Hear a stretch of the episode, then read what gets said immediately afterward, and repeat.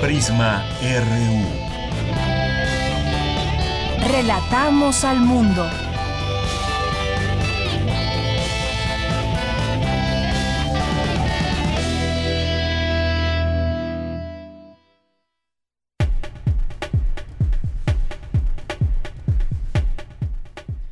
Buenas tardes, muchas gracias por estar con nosotros aquí en Prisma RU. Hoy es viernes 3 de julio del año 2020 y esta es la información en resumen.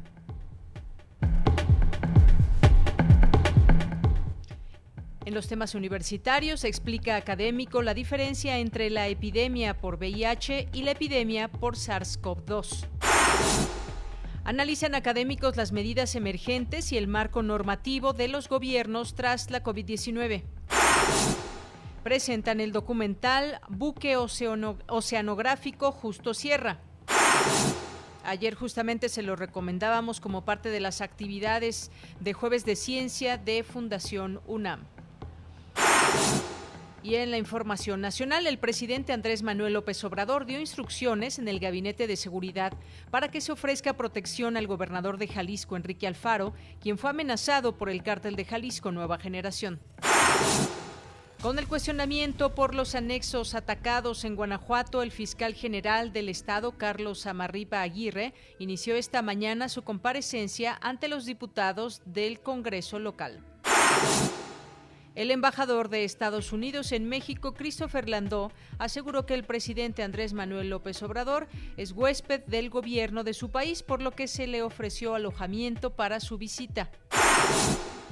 La Fiscalía General de la República investiga a Marco Aurelio González Romero, secretario de Acuerdos de un juzgado de distrito del Estado de México, por el caso del soborno escandaloso supuestamente pagado para que fuera liberado José Ángel Casarrubias Salgado, alias El Mochomo, señalado como líder de Guerreros Unidos e implicado en el caso Iguala.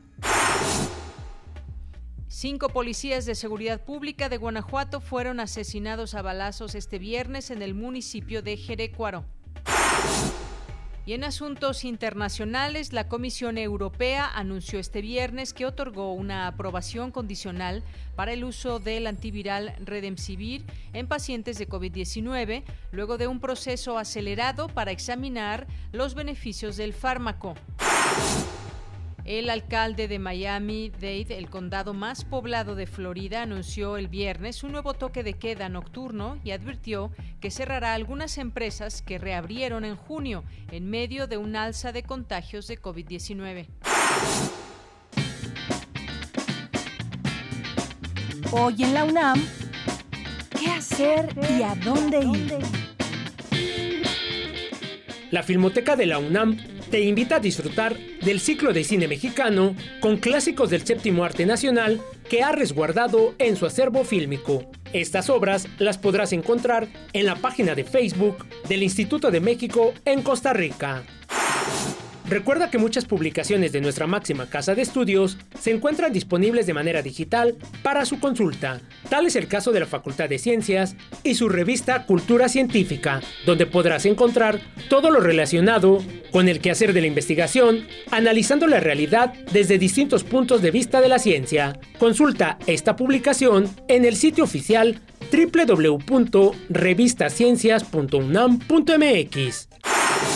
Durante esta contingencia sanitaria, lo importante es estar bien informado. Por ello te seguimos recomendando el programa de televisión La UNAM Responde, que cuenta con información actualizada del nuevo coronavirus a nivel nacional e internacional, así como el análisis y recomendaciones por parte de expertos y especialistas de nuestra máxima casa de estudios. Sintoniza todos los días en punto de las 14.30 horas y en su repetición a las 18.30 horas la señal de TV UNAM por el canal 20.1 de televisión abierta. Mantente informado y recuerda, si aún te es posible, quédate en casa.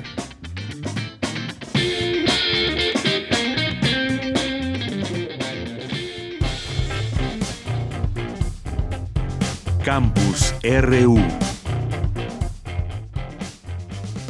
Bien, entramos a nuestro campus universitario en este día. Muchas gracias por su atención. Les saludamos con todo el gusto de siempre de estar en estos micrófonos. Saludo a mis compañeros que están eh, trabajando allá en cabina, a Daniel Olivares, a Denis Licea, a Arturo González, muchas gracias.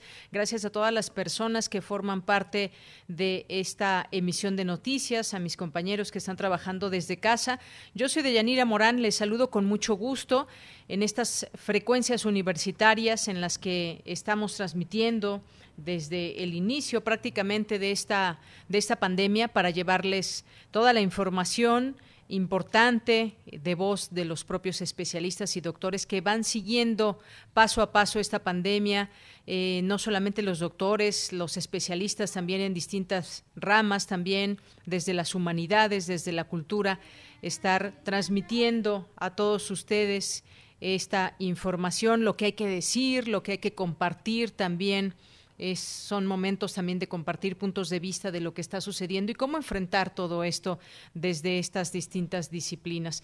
Yo soy Deyanira Morán, les saludo con mucho gusto a nombre de todos. Le doy la bienvenida a este espacio en donde hoy estaremos platicando de algunos, de algunos temas que nos parecen muy importantes. Uno de ellos eh, y tiene que ver con la corrupción y ha quedado al descubierto esta situación ligada con una detención muy importante para conocer los detalles de los estudiantes eh, de los 43 estudiantes desaparecidos de Ayotzinapa. Y fue una detención que se anunció apenas hace unos días y donde estaría eh, siendo liberado, fue liberado de hecho por una juez que habría recibido un soborno de no sabemos qué cantidad de uno, dos, tres millones de pesos, no lo sabemos.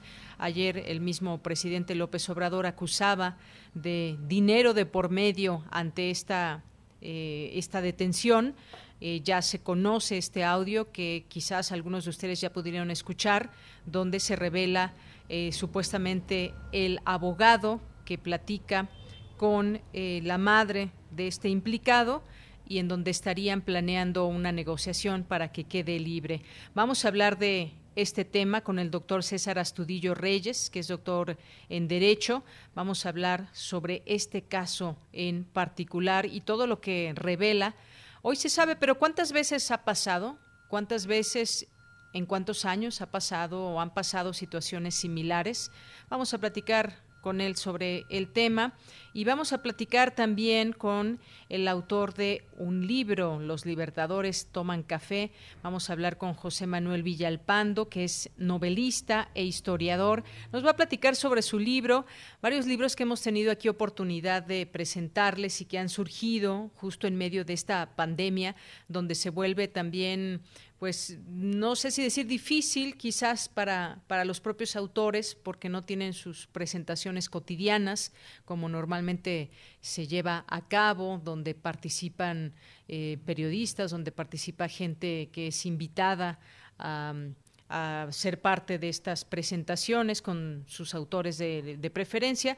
Y bueno pues todo esto ha quedado completamente limitado en estos tiempos de pandemia. Vamos a platicar con él sobre este su nuevo libro. Y vamos a tener también em, en nuestra segunda hora vamos a tener nuestras eh, secciones de viernes una de ellas corriente alterna.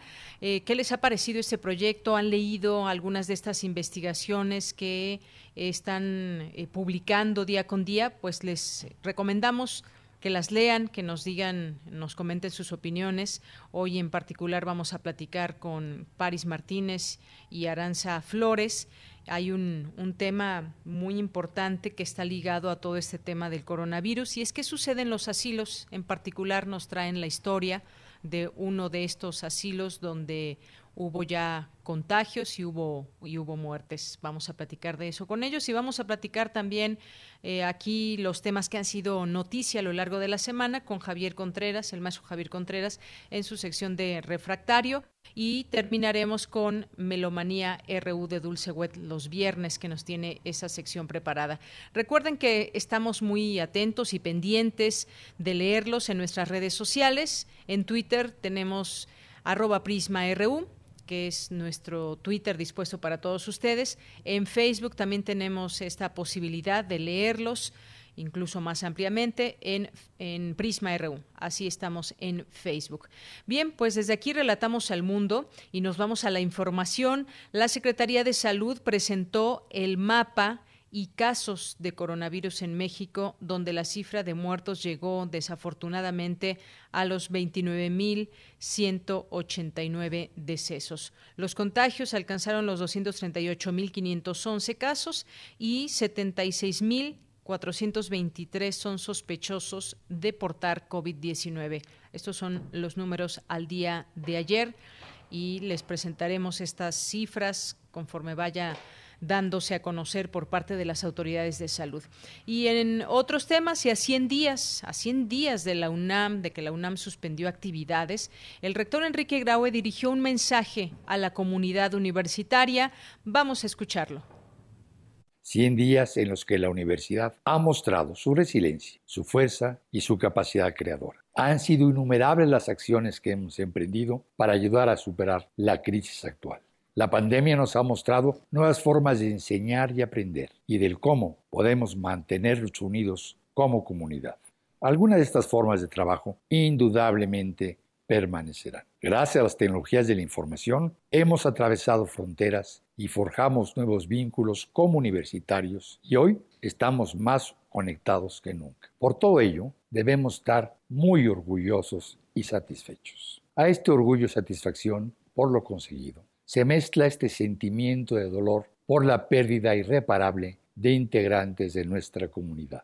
Por ellos y ellas, la universidad está de luto y por mi conducto, la universidad les expresa a sus seres queridos las más sentidas condolencias. Distintos indicadores parecen señalar que la pandemia empieza a estabilizarse en algunas regiones del país, mientras que en otros la emergencia persiste. La universidad, como se ha anunciado, no regresará a sus actividades antes de la conclusión del periodo vacacional previamente establecido en el calendario escolar. Serán, en consecuencia, estas unas vacaciones diferentes. Actúen con moderación y prudencia. La posibilidad de contagios aún persiste. Este no debe ser un periodo vacacional para relajar medidas de prevención y protección personal. Usen el cubrebocas siempre que estén en contacto cercano con otras personas. Cuídense ustedes y cuiden a sus familiares y amigos, pero disfruten y descansen. Ha sido para todas y todos un gran esfuerzo el intenso trabajo desplegado en estos 100 días. Por mi raza, hablará el Espíritu. Bien, pues ahí las palabras del rector de la UNAM, Enrique Graue. ¿Qué les parece si, como bien dice el rector, pues usamos estas vacaciones que son parte del periodo de las vacaciones de la UNAM para el descanso. La verdad es que la universidad no ha parado en todos estos días y estoy segura que también mucha gente continuará continuará su trabajo a lo largo de estas de estas vacaciones, entrecomillado, hay que ponerlo, de estos días de descanso que ojalá lo dediquemos a ello y que no vayamos a tener escenarios adversos en sitios turísticos donde la gente se desborde por estar unos días eh, quizás en el bosque, en la playa, donde sea, porque hay restricciones a nivel nacional eh, cuando se pretende salir a algún sitio. Eh, pues sabemos que los hoteles no están a su máximo de ocupación y hay que tomar todo esto en cuenta hay que tomar en cuenta las recomendaciones que siguen completamente en pie. Bien, pues vamos a continuar. Nos vamos ahora con mi compañera Cindy Pérez Ramírez. Analizan académicos las medidas emergentes y el marco normativo de los gobiernos tras la COVID-19. Adelante, Cindy. Deyanira, muy buenas tardes. En el marco del ciclo de conferencias virtuales organizadas por la Facultad de Ciencias Políticas y Sociales de la UNAM, que hay detrás de la pandemia, se realizó la charla Estado Constitucional Post-COVID, en donde Diego Valadez, exdirector del Instituto de Investigaciones Jurídicas de esta Casa de Estudios, explicó que las medidas limitativas de derechos constitucionales que se tomaron durante esta contingencia por COVID-19 fueron dictadas por un acuerdo del secretario de Salud, no por un orden constitucional. Pero resulta que la Constitución limita las facultades del secretario justamente a eso, a que sus decisiones sean acatadas por el sistema de autoridades del país. Nada le faculta para que nos diga a ustedes y a mí y a 130 millones de mexicanos, quédense en sus casas. Nada le faculta para decir solo cierto tipo de actividades económicas o productivas se van a permitir, las llamadas esenciales. Las demás se van a cerrar. Entonces nos encontramos con que aquí se da un primer caso de un contraste entre lo que estamos viendo como decisión jurídica del Estado mexicano que no tiene soporte constitucional y que incluso contraviene la Constitución. En tanto, Leonardo Figueiras, académico de la Facultad de Ciencias Políticas y Sociales, indicó que a lo largo de la Constitución existen muchas atribuciones del Ejecutivo. Y claro, al haber tantas atribuciones del Ejecutivo, se convierte en un ser eh, casi absoluto. Y sí es cierto que es distinto al que teníamos hace 70 años, pero de todas maneras las formas siguen siendo las mismas. Y la única manera que nosotros vamos a tener eh, poder cambiarlo es impulsándolo desde nuestras áreas de conocimiento de nuestra Universidad Nacional Autónoma de México. Lo que habría hoy que repensar es cómo estaríamos cambiando las instituciones. Bueno, algunos tenemos un pensamiento socialdemócrata, pero hay otros que tienen otros pensamientos. Entonces vamos a entrar en ese, en ese gran debate. Hasta aquí el reporte. Muy buenas tardes. Muchas gracias, Cindy Pérez. Vamos ahora con mi compañera Virginia Sánchez. La Facultad de Química organizó el webinar ¿Se pueden reutilizar los cubrebocas? ¿Se pueden mejorar usando nanomateriales? Cuéntanos, Vicky, ¿qué tal? Muy buenas tardes. Hola, ¿qué tal, Deya? Muy buenas tardes a ti y al auditorio de Prisma RU. Mira, cuando hablamos expulsamos hasta 600 gotas de saliva, al toser unas 3000 y al estornudar 40.000 gotas clasificadas también como gotas flush, cuyo tamaño oscila entre las 10 y 100 micras. Ahora, si una micra es la milésima parte de un milímetro y un nanómetro es la milésima parte de una micra, entonces un virus como el coronavirus tiene un tamaño entre 0.06 y 0.14 micras, es decir, entre 140 y 160 nanómetros. Con base a esta información brindada por Luis Cedeño Caero del Departamento de Ingeniería Química al abordar la interrogante que formó, formó parte del título de este webinar organizado por la Facultad de Química sobre si se pueden mejorar los cubrebocas con el uso de nanomateriales, esto es lo que dijo. Estas materiales, estas nanopartículas, presentan propiedades antimicrobianas y antivirales, debido principalmente a que como son partículas muy pequeñas tienen una gran superficie y presentan diferentes estructuras cristalográficas. Eh, si le podemos incorporar nanopartículas que nos permitan el flujo de aire, porque necesitamos respirar, estas mascarillas nos deben permitir que respiremos. Pero si esas nanopartículas que incorporamos nos dan propiedades biocidas, con la presencia de nanopartículas, ya no tenemos una mascarilla con pasiva, sino una mascarilla que nos puede ayudar a destruir los virus y que son características que se nos van a ayudar para resolver los problemas de brotes pandémicos como el que tenemos. Asimismo, el experto detalló que, por ejemplo, la mascarilla más común usada en el sector salud, la N95, llamada así porque remueve el 95% de las partículas mayores a punto .3 micras, es construida de fibras no tejidas y originalmente pues es utilizada para uso industrial, pero como hemos visto ahorita con la pandemia también en el sector sanitario. Mientras que en mascarillas de material natural como el algodón, seda o chifón pueden tener una protección de hasta el 50% o un poco más si son de hasta 6 micras en un tejido tupido. Por su parte, Iván Puente Lee, de la Unidad de Servicios de Apoyo a la Investigación y a la Industria, amplió esta información y señaló que al igual que la N95, la KN95, eh, ambas contienen cuatro medios filtrantes que permiten detener partículas como el polen o bacterias o en este caso el virus. Y en esos espacios pequeños que hay entre cada uno de estos filtros por donde pasa el aire, se van deteniendo las nanopartículas. En cuanto a la posibilidad del reuso de estos cubrebocas, enfatizando sobre todo la N95 y la KN95, esto es lo que señaló. Estar sin morir en el intento.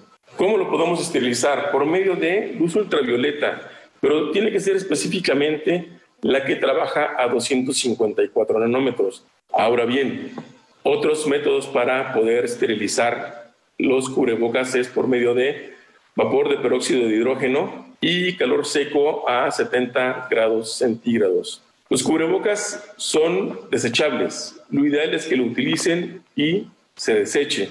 Debido a que la cantidad de cubrebocas que se están utilizando actualmente es muy alta, se tiene que llegar a estas medidas, el poder esterilizarlos. Puede servirnos, pero con sus respectivas restricciones. No más de 40 horas de preferencia de uso y las esterilizaciones deben de hacerlo diario. De preferencia es no usar agua con jabón, no meterlos en cloro y no guardar mucho tiempo para desactivarlos. Tampoco se debe utilizar alcohol. Bueno, para los cubrebocas caseros, dijo, podemos utilizar toallas, camisetas de algodón, bufandas, filtros de aspirador, etcétera, y hacerlos con tres capas, como lo indica la Organización Mundial de la Salud. Dijo, de preferencia de poliéster para la parte externa, de pro polipropileno para la parte del medio que servirá como filtro y de algodón para la parte interna y de esta manera evitar la fricción en la cara. Así que en conclusión, pues señalaron eh, no se deben lavar los eh, cubrebocas KN95 y N95, no deben esterilizarse en los microondas porque algunos portan una parte metálica, mientras que los hechos con materiales naturales, en este caso como los caseros, pues no tienen problema en que sean lavados, claro, siguiendo las indicaciones que ya escuchamos. De ella, este es mi reporte. Pues qué interesantes datos, Vicky, porque creo que quizás ahora que escuchamos estas indicaciones, hay cosas que no estamos haciendo del todo bien o que ignoramos cómo se debe eh, llevar a cabo esta limpieza de los cubrebocas que son reutilizables y por qué la necesidad de hacerlo y con qué materiales. Así que, pues bueno, muy interesantes datos. Gracias, Vicky. Gracias a ti, Deya. Muy buena tarde. Muy buenas tardes. Bueno, pues ahí algunas recomendaciones que debemos de seguir ante este esta prenda ya cotidiana que debemos usar, que es el cubrebocas. Continuamos. Relatamos al mundo. Relatamos al mundo. Porque tu opinión es importante, síguenos en nuestras redes sociales, en Facebook como Prisma RU y en Twitter como arroba PrismaRU. Una de la tarde con 25 minutos. La madre y la defensa de José Ángel Casarrubias habrían tramitado un soborno para que el líder criminal quedara libre. hay un audio que está circulando y que fue obtenido de manera legal por la CEIDO como parte de su investigación contra este personaje. Ayer el presidente Andrés Manuel López Obrador aseguró que hubo dinero de por medio en la liberación del líder de Guerreros Unidos. Tras esto, el Consejo de la Judicatura Federal inició una investigación por corrupción contra la juez. Hablemos de este tema, ya está en la línea telefónica. Agradezco nos tome esta llamada para conversar sobre el tema al doctor César Astudillo Reyes. Él es doctor en Derecho por la Universidad Complutense de Madrid, e investigador del Instituto de Investigaciones Jurídicas de la UNAM. Doctor, bienvenido, muy buenas tardes. Qué gusto conversar contigo y con tu auditorio de Yamira. Gracias, doctor. Pues un caso que suena bastante indignante y al escuchar esta, este audio, pues bueno, creo que da mucho coraje y se llena uno de distintos sentimientos porque se está buscando justicia en un caso que es un caso en particular, muy sentido, en particular que también se construyó sobre una verdad histórica que se cayó y que, pues bueno, con esta detención se vislumbraba una posibilidad de continuar con investigaciones. ¿Y qué es lo que, qué es lo que, lo, lo que está en juego, digamos, ante ese tipo de situaciones, doctor? Bueno, eh, yo creo que eh, si analizamos todo lo que ha pasado, y este es un nuevo capítulo, eh, también doloroso, lamentable, dentro de la historia, esta historia desafortunada de desaparición de los jóvenes de Ayotzinapa, lo que creo que está en juego es la reivindicación de la justicia en este país, como una justicia a la que podemos ingresar todos en lo individual, pero también que nos dé la sensación de que como sociedad tenemos un mecanismo para que cuando tengamos diferencias podamos ir a la justicia en búsqueda en búsqueda de que nos resuelva esas esas controversias y no utilizar eh, otros mecanismos. Yo creo que bien analizado, Ayotzinapa debería, desde hace ya años, pero no lo ha hecho, ser un faro orientador de todos los cambios estructurales que deben de hacerse al sistema de justicia, desde al sistema policial, al sistema ministerial, en donde eh, hubieron en el caso al principio y siguen existiendo ahora fallas, omisiones eh, indignantes y monumentales, y por el otro, esto que acaba de asomar este, dramáticamente mediante lo que escuchamos eh, el día de ayer, que es también la parte, la parte judicial. Yo hasta ahora, siempre que me preguntan qué es lo que ha fallado, eh, había dicho que lo cierto es que la parte judicial había adelantado en su capacitación después de la reforma al sistema de justicia penal y los que se habían quedado rezagados eran las procuradurías, las fiscalías, los ministerios públicos.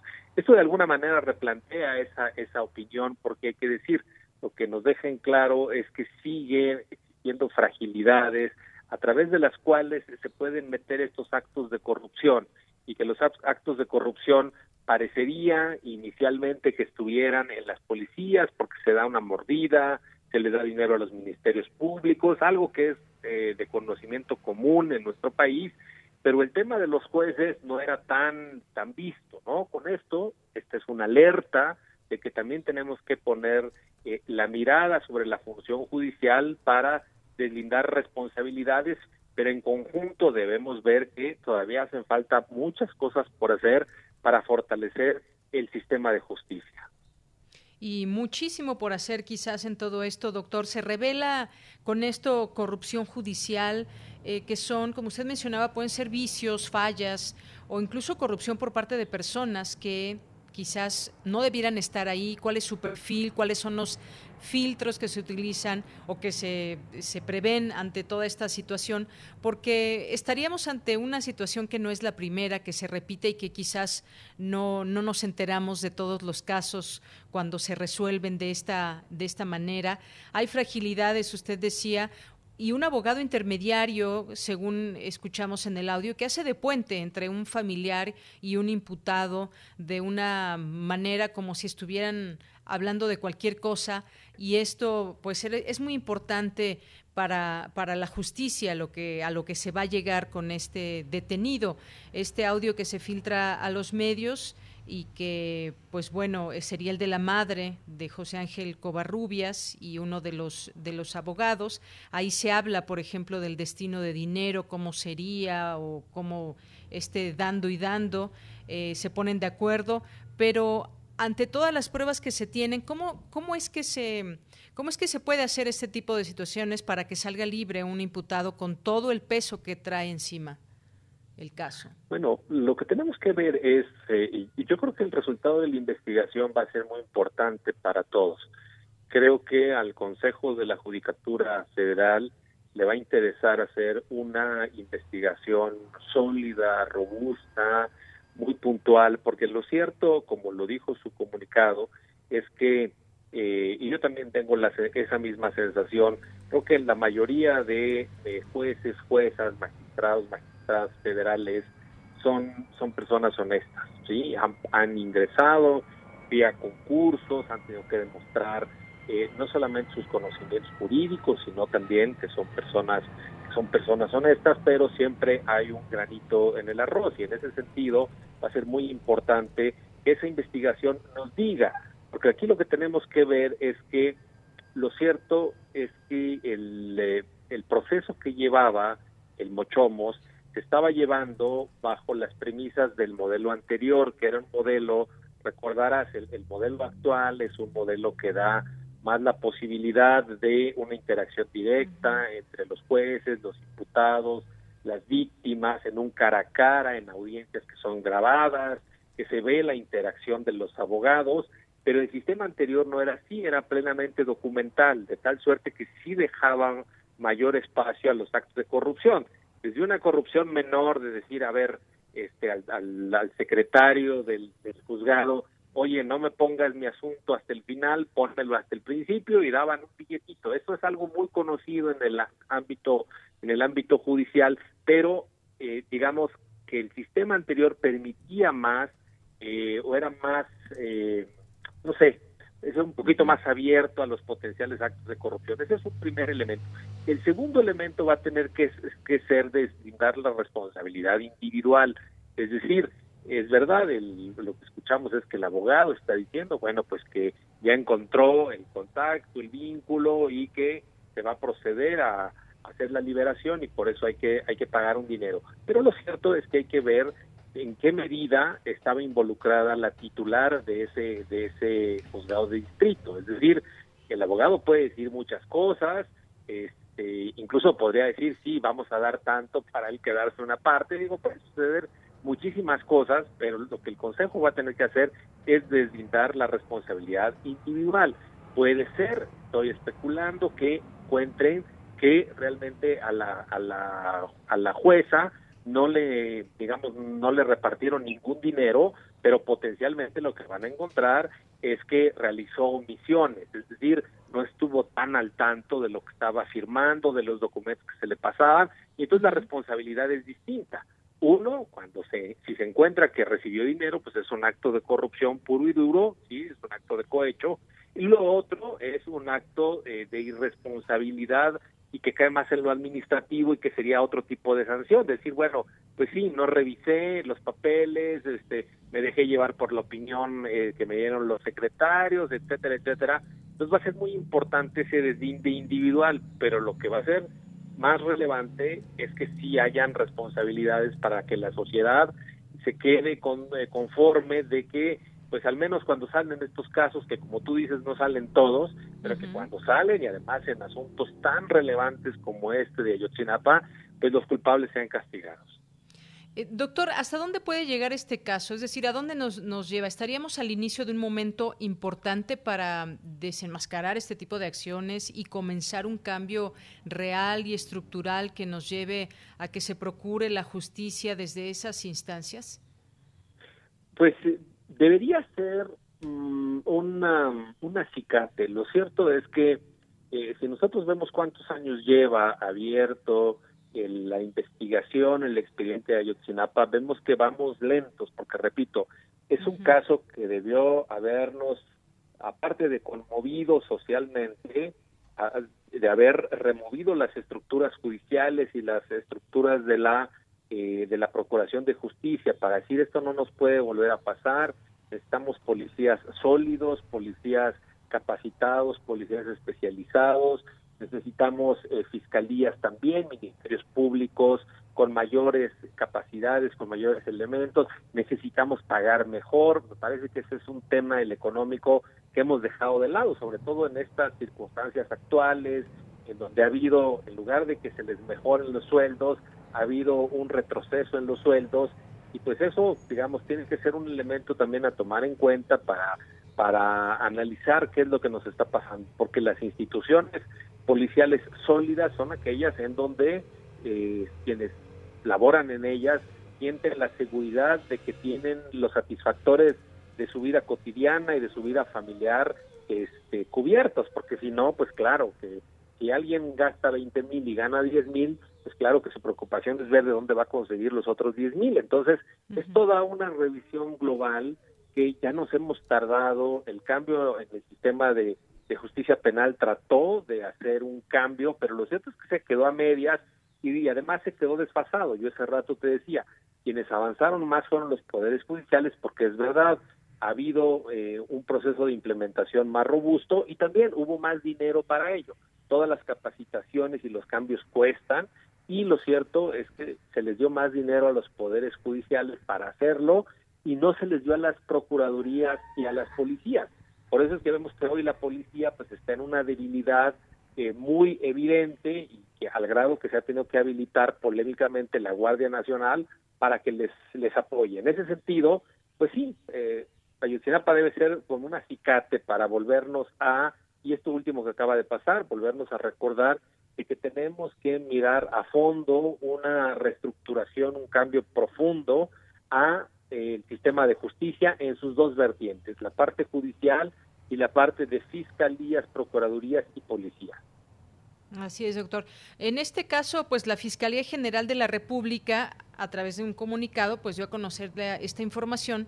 Tras la liberación de Covarrubias, la apeló inmediatamente y dijo que la CEIDO tiene autorizadas por un juez competente intervenciones que señalan el cohecho por varios millones de pesos realizado por diversos individuos cercanos al imputado y finalmente pues fue liberado y actualmente se encuentra bajo arraigo este personaje, José Ángel Casarrubias, por 40 días. ¿Qué, ¿Qué, pasa o qué debe pasar, debería de pasar en estos, en estos 40 días? Bueno, uno, eh, lo que puede pasar es que la Fiscalía eh, solicite una nueva orden de aprehensión, nueva en el sentido de que eh, le está comprobando a un juez la comisión de otros delitos, no necesariamente por los que ya estaba él detenido sino que, eh, repito, una nueva carpeta de investigación pudo comprobar que esta persona cometió otros delitos y entonces se le eh, se pide un nuevo auto de formal prisión que lo dejaría, si se concede, este, que lo dejaría, digamos, dentro de dentro de la cárcel. Lo otro que puede pasar es eh, alimentar con documentales, con documentación, con probanzas, que justamente esta liberación fue irregular porque se dio a partir de actos de corrupción. Y en ese sentido, en ese sentido, lo que puede hacer, además vía formal, que creo que ya lo están haciendo, es apelar formalmente esta liberación. Siempre, este es un juzgado de distrito, tiene tribunales, este, tiene tribunales eh, de alzada, tribunales superiores que pueden revisar eh, las decisiones de esta jueza. Entonces, seguramente eso ya lo hicieron y entonces ambas cosas pueden hacer que uno venga una nueva decisión de otro juzgado diciendo no, esa, esa liberación fue irregular y también decir no, esa fue irregular porque este, se cometieron eh, hechos de, corrupción. Entonces, eso también llevaría al mismo, eh, al mismo objetivo que es mantener a esta persona en prisión. Por eso va a ser muy importante también el, eh, la investigación que haga el Consejo de la Judicatura Federal, porque también seguramente eh, de la información que se compartan la Fiscalía con el, el Consejo de la Judicatura, de ahí pueden venir responsabilidades ulteriores que fortalezcan, digamos, las decisiones de los que van a revisar lo que hizo esta juez y eh, potencialmente que eso, que de ello derive que, la, eh, que Mochomo se quede detenido. Doctor, por otra parte yo quisiera preguntarle, con eso terminaría, ¿qué, pasará con, con la juez? Eh, qué pasará con la juez ante esta situación. Y hay que recordar también algo muy importante. Muchas veces les llega a los jueces algunos algunos eh, expedientes importantes, fuertes, ligados, por ejemplo, a narcotráfico. Acabamos de ver hace unas semanas, no recuerdo en ese momento el nombre del juez que fue muerto junto con, con su esposa, fue asesinado porque dejó en la cárcel, no recuerdo a quién, también ligado al crimen organizado. ¿Qué pasa también con este, en este caso con los jueces? Ahí va a ser muy importante la indagatoria que haga el Consejo de la Judicatura. El Consejo de la Judicatura tiene la función, uno, de hacer los exámenes de ingreso de los jueces, es decir, no entra eh, cualquier persona, no se entra ya, como se hacía antes, por recomendación hay que pasar una serie de exámenes, pero también el Consejo evalúa una vez que un juez ya está en activo, evalúa su trabajo, ¿sí? evalúa su trabajo, evalúa también que no sucedan estas cosas, que no se resuelva mediante actos de corrupción y puede tomar las, las medidas del caso. Podrían tomarse, pero aquí son sobre todo eh, sanciones administrativas. Si encuentran que la juez eh, participó de este código, pues claro, se da una, eh, seguramente la van a dar de baja del Poder Judicial de la Federación y aparte van a dar vista a la Fiscalía para que inicie una carpeta eh, penal por porque el cohecho pues es un delito, un delito de servidores de servidores públicos y ahora también la fiscalía tiene una una fiscalía especializada eh, anticorrupción de servidores públicos. Eh, pero para eso se va a tener que comprobar, repito, no es la grabación dice que alguien eh, allá adentro, una o varias personas iban a recibir dinero por esta liberación. Pero lo que tiene que comprobarse es que esas personas recibieron efectivamente el dinero, ¿sí? Porque eh, eso, es, eso va a ser clave. no nada más podemos quedarnos bajo esta genérica de, ah, sí, les vamos a pagar, porque en una de esas me voy a aventurar, repito lo que dije hace rato, en una de esas el abogado encontró que quiere un, modo para sacar más dinero y decir, bueno, yo voy a entregar dinero y al final era dinero que él se iba a quedar. Entonces, puede suceder muchas cosas y por eso una indagatoria formal es lo que necesitamos. Repito, ahí se puede deslindar la responsabilidad individual. Puede ser que sí, la jueza haya participado, bueno, que se le castigue, puede ser que no haya participado y que hablaron en su nombre, bueno, que se castigue a quienes hablaron en su nombre, puede ser que sí haya tenido responsabilidad, no penal porque no recibió dinero, pero sí administrativa, repito, porque no fue eh, exhaustiva en la revisión de los documentos y todo, bueno, pues eso probablemente la lleve a una destitución y una inhabilitación para que no pueda volver a trabajar en el Poder Judicial o en ningún otro lado por determinados años. Son distintas vías, la penal y la administrativa, pero eso va a detonar a partir de lo que nos diga el Consejo de la Judicatura. Muy bien, pues se requiere una indagatoria formal en todo esto. Gracias, doctor. El juez al que me refería es el juez federal eh, Uriel Villegas Ortiz, que junto con su esposa fueron asesinados en su domicilio allá en la capital de Colima por eh, pues el caso ligado al Menchito. Bien, pues ahí, vale la pena nada más justo decir, el Consejo de la Judicatura a partir de esta de este trágico acontecimiento también está haciendo la labor de brindarles más protección a este tipo de jueces, porque es claro, ¿no? Resuelven asuntos muy complejos que ponen su integridad personal, a sus familias en riesgo y es, es notorio que ahí se necesitan de ciertos apoyos, como el hecho de tener eh, guardaespaldas, como el hecho de tener eh, vehículos blindados, es necesario, digo, no vivimos en Suiza y, y ese es un gasto, hay algunos que dicen no porque es un gasto, pero van vidas de por medio, me parece que ahí también el Consejo de la Judicatura se le prendió un foco amarillo y ahorita está en revisión de a quienes debería de otorgarles mayor protección. Bien. Doctor, muchas gracias por haber estado con nosotros aquí en Prisma RU de Radio UNAM. Gracias a ti, Deyanira. Saludos. Hasta luego. Muy buenas tardes. Fue el doctor César Astudillo Reyes, doctor en Derecho por la Universidad Complutense de Madrid e investigador del Instituto de Investigaciones Jurídicas de la UNAM. Continuamos. Prisma RU. Relatamos al mundo.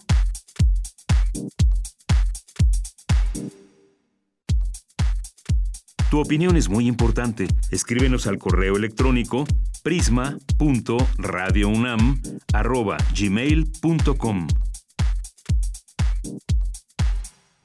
Una de la tarde con 46 minutos. Vamos a hablar ahora del libro Los Libertadores toman café.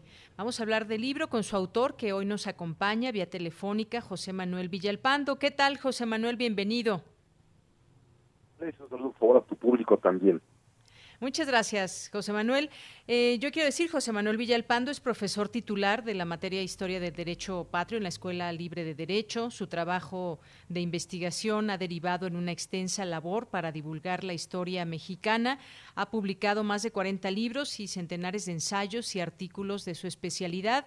Y bueno, pues yo empezaría con esta pregunta, José Manuel. Este libro que ya se puede adquirir tanto en físico como en digital, es un libro de es un libro de historia basado en una conversación en un café en 1824. Cuéntanos un poco de este encuentro de tu libro. Claro que sí. Mira, es un libro de historia, pero con un recurso literario de novelas dialogadas, porque encontré efectivamente el hecho auténtico, cierto, verificable y documentable de que se reunieron el día 10 de mayo de 1824, como ya bien lo señalaste, en un café en la ciudad de Londres, en Inglaterra, Agustín de Iturbide, libertador de México, ya aparece entonces emperador destronado, y José de San Martín, libertador de Chile y del Perú, que también partía, iba llegando ya a su exilio definitivo. El encuentro sucedió, de él tenemos testimonios porque los espías que seguían a ambos personajes, unos por parte del gobierno mexicano, otros por parte del gobierno de las provincias unidas de, de Buenos Aires, los iban siguiendo e iban dando cuenta y los dos reportaron, los dos espías a sus respectivas autoridades, el encuentro, es decir, sí se dio el encuentro, además en el propio libro publicó ahí una carta manuscrita de Agustín Iturbide a San Martín, pidiéndole una cita para platicar con él. El, el encuentro se dio. Lo que no sabemos es de qué platicaron, pero entonces aquí está la, la ficción y la función literaria. Y después de estudiar muchísimo la personalidad tanto como de San Martín, mi conclusión y mi conjetura es que lo único que pudieron haber tenido como tema era platicar su proyecto común, que era establecer sistemas monárquicos, tanto en México como en Perú. En México sucedió con resultados que todos conocemos, que finalmente Iturbide es elevado a la categoría de emperador y después obligado a abdicar y más tarde fusilado cuando retorna a México. Y los mexicanos hemos de alguna manera ignorado mucho la historia sudamericana, pero que es muy paralela a la nuestra. En el caso peruano específicamente, San Martín también propuso un sistema de gobierno monárquico para el Perú como única vía, con lo cual concuerda con Iturbide, para mantener un gobierno vigoroso en los países recién independizados de la misma madre patria española. Ese es el tema del libro, esa plática que tuvieron para exponerse mutuamente cuáles fueron sus propósitos, sus propias experiencias y por qué fracasaron los dos. Así es. José Manuel, ¿cómo, cómo reconstruiste estas conversaciones? Empieza el libro con un primer acto en este café, con un soliloquio de un mesero que, que, da mucha información, que atiende el lugar y que empieza a darnos mucha información de lo, de lo que sucede ahí, reuniones, por ejemplo, con los caballeros racionales, visitas interesantes de personajes importantes que conspiraban e incluso le pasaban un dinerito extra al, al, mesero para que cuidara a los espías que se acercaban con el fin de escuchar las conversaciones. Cuéntame cómo, cómo hiciste esta reconstrucción de conversaciones. Bueno, primero déjame decirte que todo lo que ahí se dice es auténtico y real. De los personajes que aparecen en el libro, solamente uno es imaginario, que es el mesero precisamente, pero está todo fundado en una investigación muy sólida que al final del libro se, se relata acerca primero de la participación indudable de esta logia masónica que se denominó Caballeros Racionales, que se funda en España, pero está compuesta por personajes hispanoamericanos, desde nuestro fray Servando mexicano hasta el propio Bolívar y San Martín en Sudamérica. Todos ellos conspiraron en sus respectivas naciones para hacer las independencias y para establecer los sistemas republicanos. Es el, el quiz de la cuestión. Sabemos que San Martín era masón, pero también sabemos que fue de alguna manera obligado a separarse de la masonería cuando traicionó el proyecto original republicano y propuso una monarquía. También sabemos que Iturbide no era masón, los tomaba un poquito a broma y a la ligera, y efectivamente, pues los propios masones, como al final del libro se confiesa, ellos mismos declararon haber intervenido en contra de Iturbide. Entonces es simplemente reunir en algo que sucedió en dos horas, en un solo sitio que es auténtico, pues una serie de conversaciones imaginarias.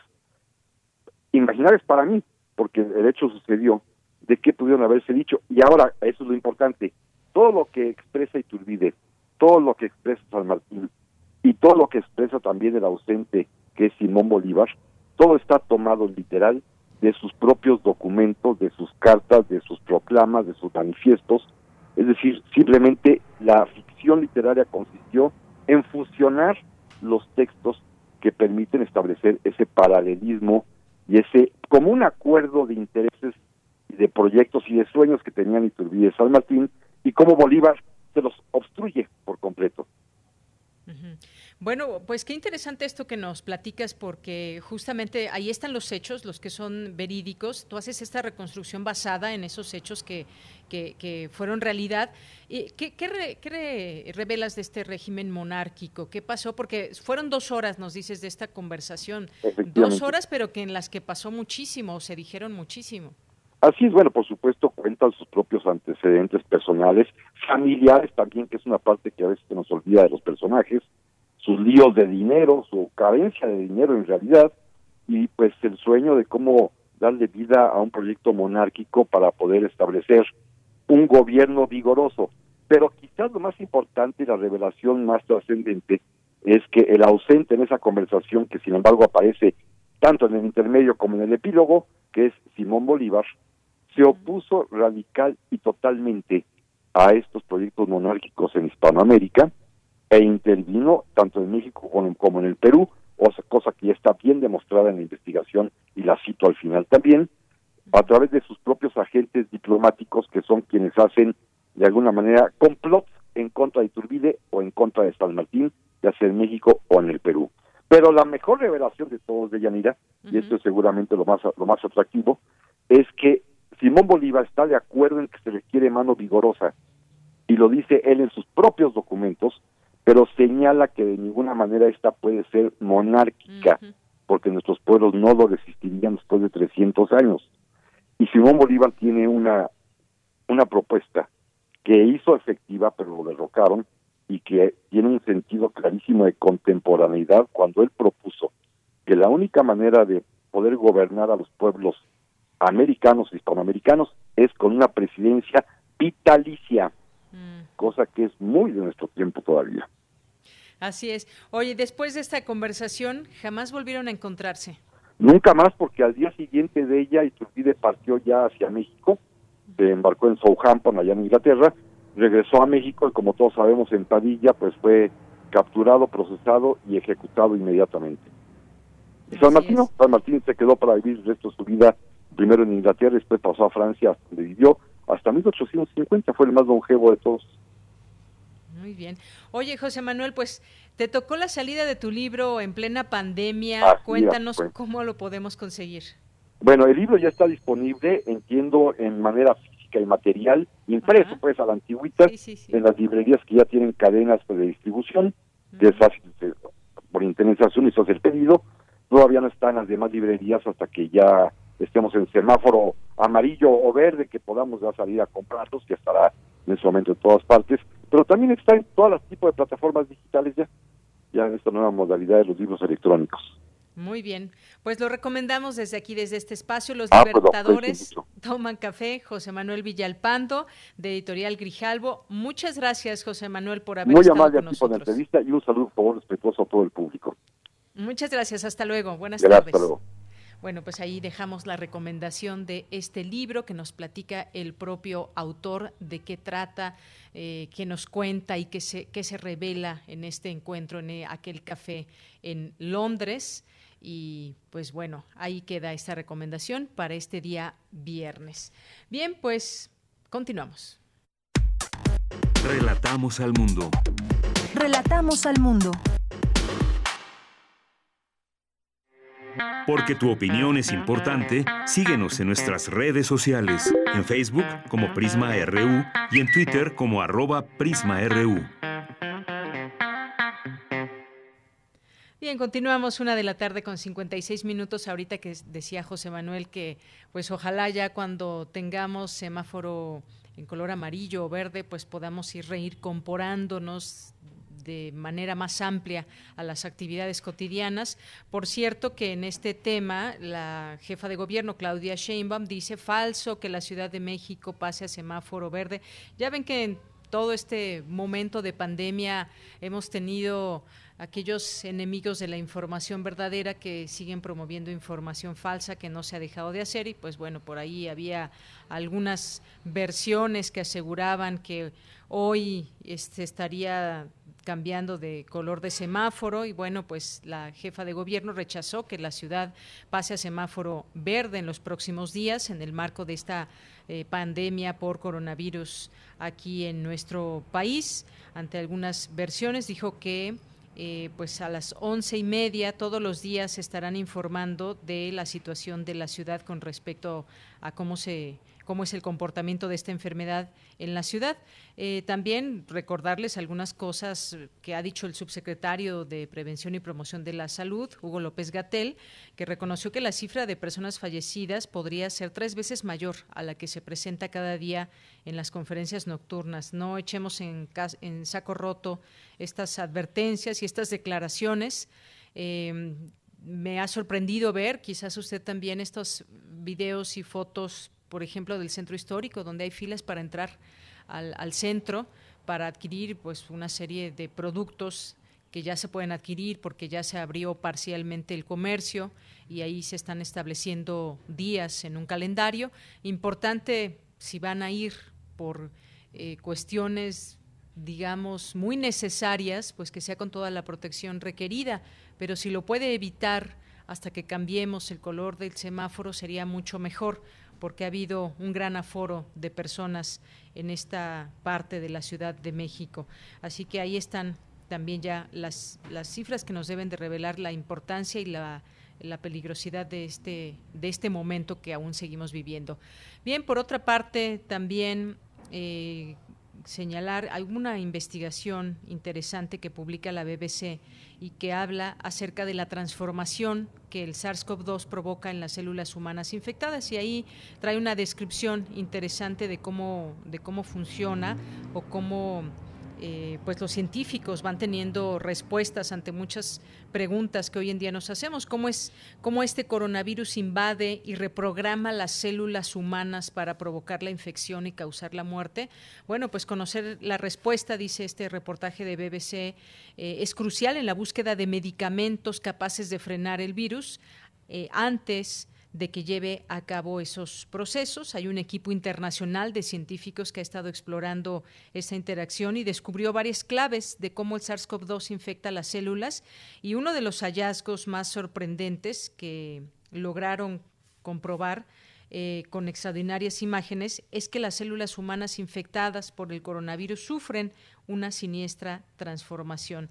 Siguiendo las instrucciones del virus, desarrollan largos filamentos similares a tentáculos que se cree podrían ayudar a la rápida propagación por el organismo. Así que estos descubrimientos sin duda van siendo muy importantes eh, en todo esto para tratar de encontrar algún medicamento, tratar de encontrar también la vacuna. Bien, pues nos vamos al corte, nos vamos al corte con esto, con un poquito de música que nos, nos recomienda Mayra eh, O'Higgins, que es una de nuestros radioescuchas, una canción que se llama Sancudo de Cyril Silván. Y con esto nos vamos al corte para regresar a la segunda hora de Prisma RU.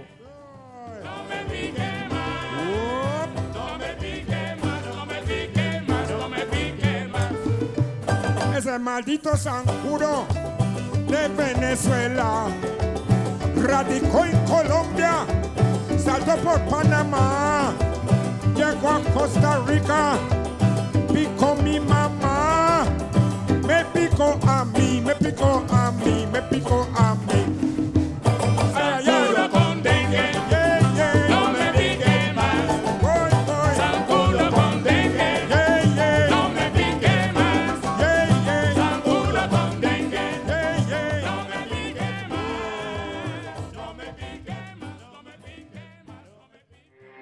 Porque tu opinión es importante, síguenos en nuestras redes sociales, en Facebook como Prisma RU y en Twitter como arroba PrismaRU.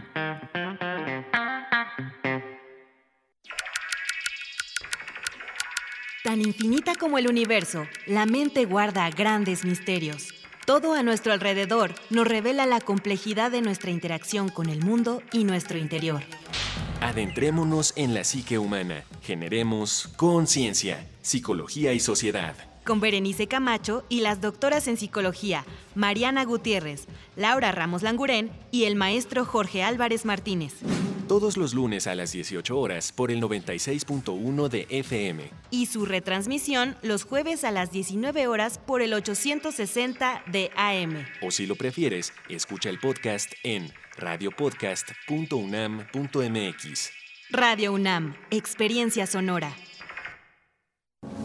Al PRI nunca le quedó grande ninguna contingencia. Nuestros gobiernos le hicieron frente a huracanes, terremotos e inundaciones. Y siempre sacamos al país adelante. Pero gobernar no es cuestión de palabras en el PRI, defenderemos los apoyos que cuidan a la población, firmes contra el coronavirus y en defensa de la economía familiar.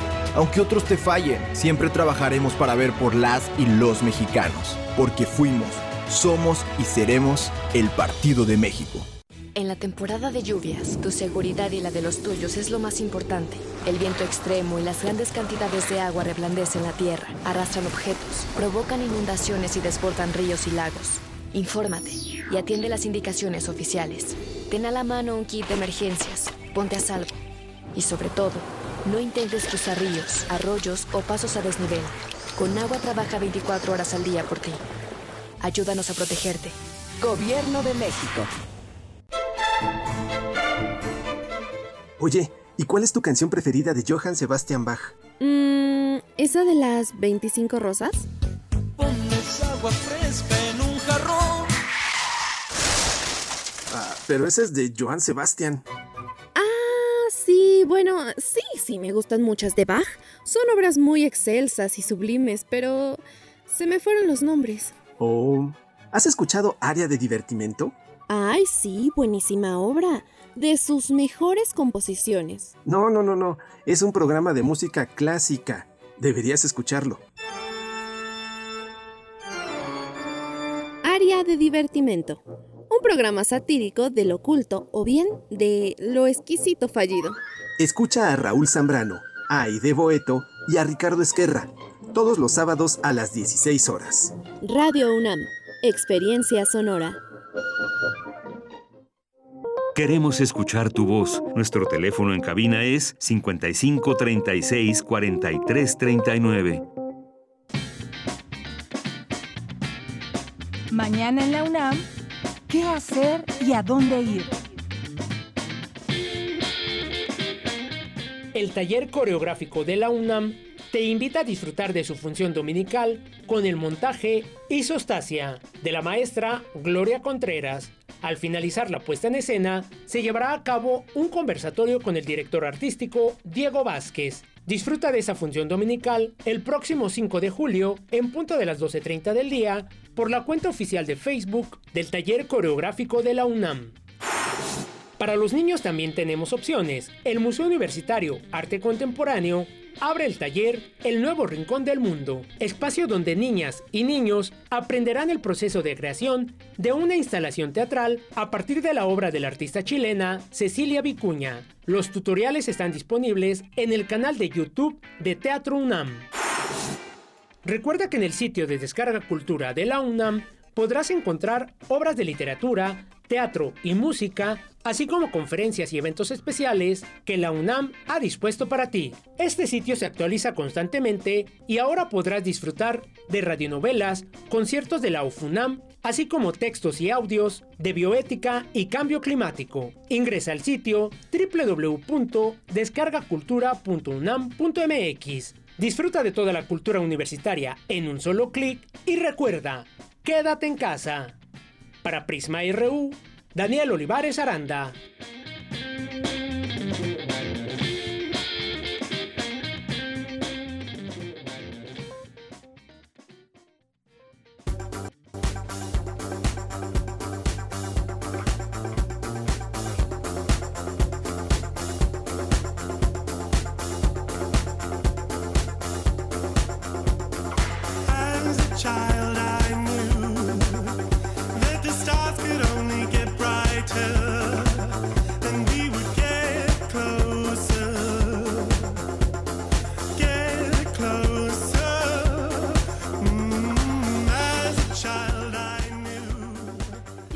Regresamos, son las 2 de la tarde con 6 minutos y estamos escuchando un poco de esta canción que se llama Blind de Hércules and Love Affair, una canción que que nos recomienda Alma Italia, a quien le mandamos muchos saludos. Y hace rato yo dije que el anterior que habíamos escuchado era de Mayra, si es Mayra, pero o Williams. Yo no sé qué dije, pero es Williams, Mayra Williams, que nos está escuchando también, una de nuestras radioescuchas en este espacio. Y pues gracias a todos ustedes que están por aquí presentes y pasan a saludar a través de las redes sociales, lo, lo cual nos da, como siempre, mucho gusto. Está por aquí José Luis Sánchez que nos dice muchos saludos, buen fin de semana, buen fin de semana y recuerden que pues la UNAM estará en un periodo de descanso las siguientes tres semanas, tal como estaba planeado en el calendario.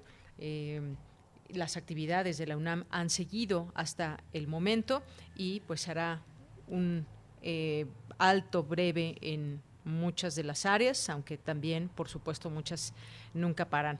Así que, pues, estaremos ya eh, llevándoles la programación de vacaciones. La siguiente semana estará aquí al frente de estos micrófonos mi compañera Virginia Sánchez, así que acompáñenla y bueno, posteriormente regresaremos a estos, a estos espacios de Prisma RU. Gracias José Luis Sánchez, gracias a Marco Fernández. Nos dice muy interesante, hay que leerlo, el libro del que hablábamos hace un momento.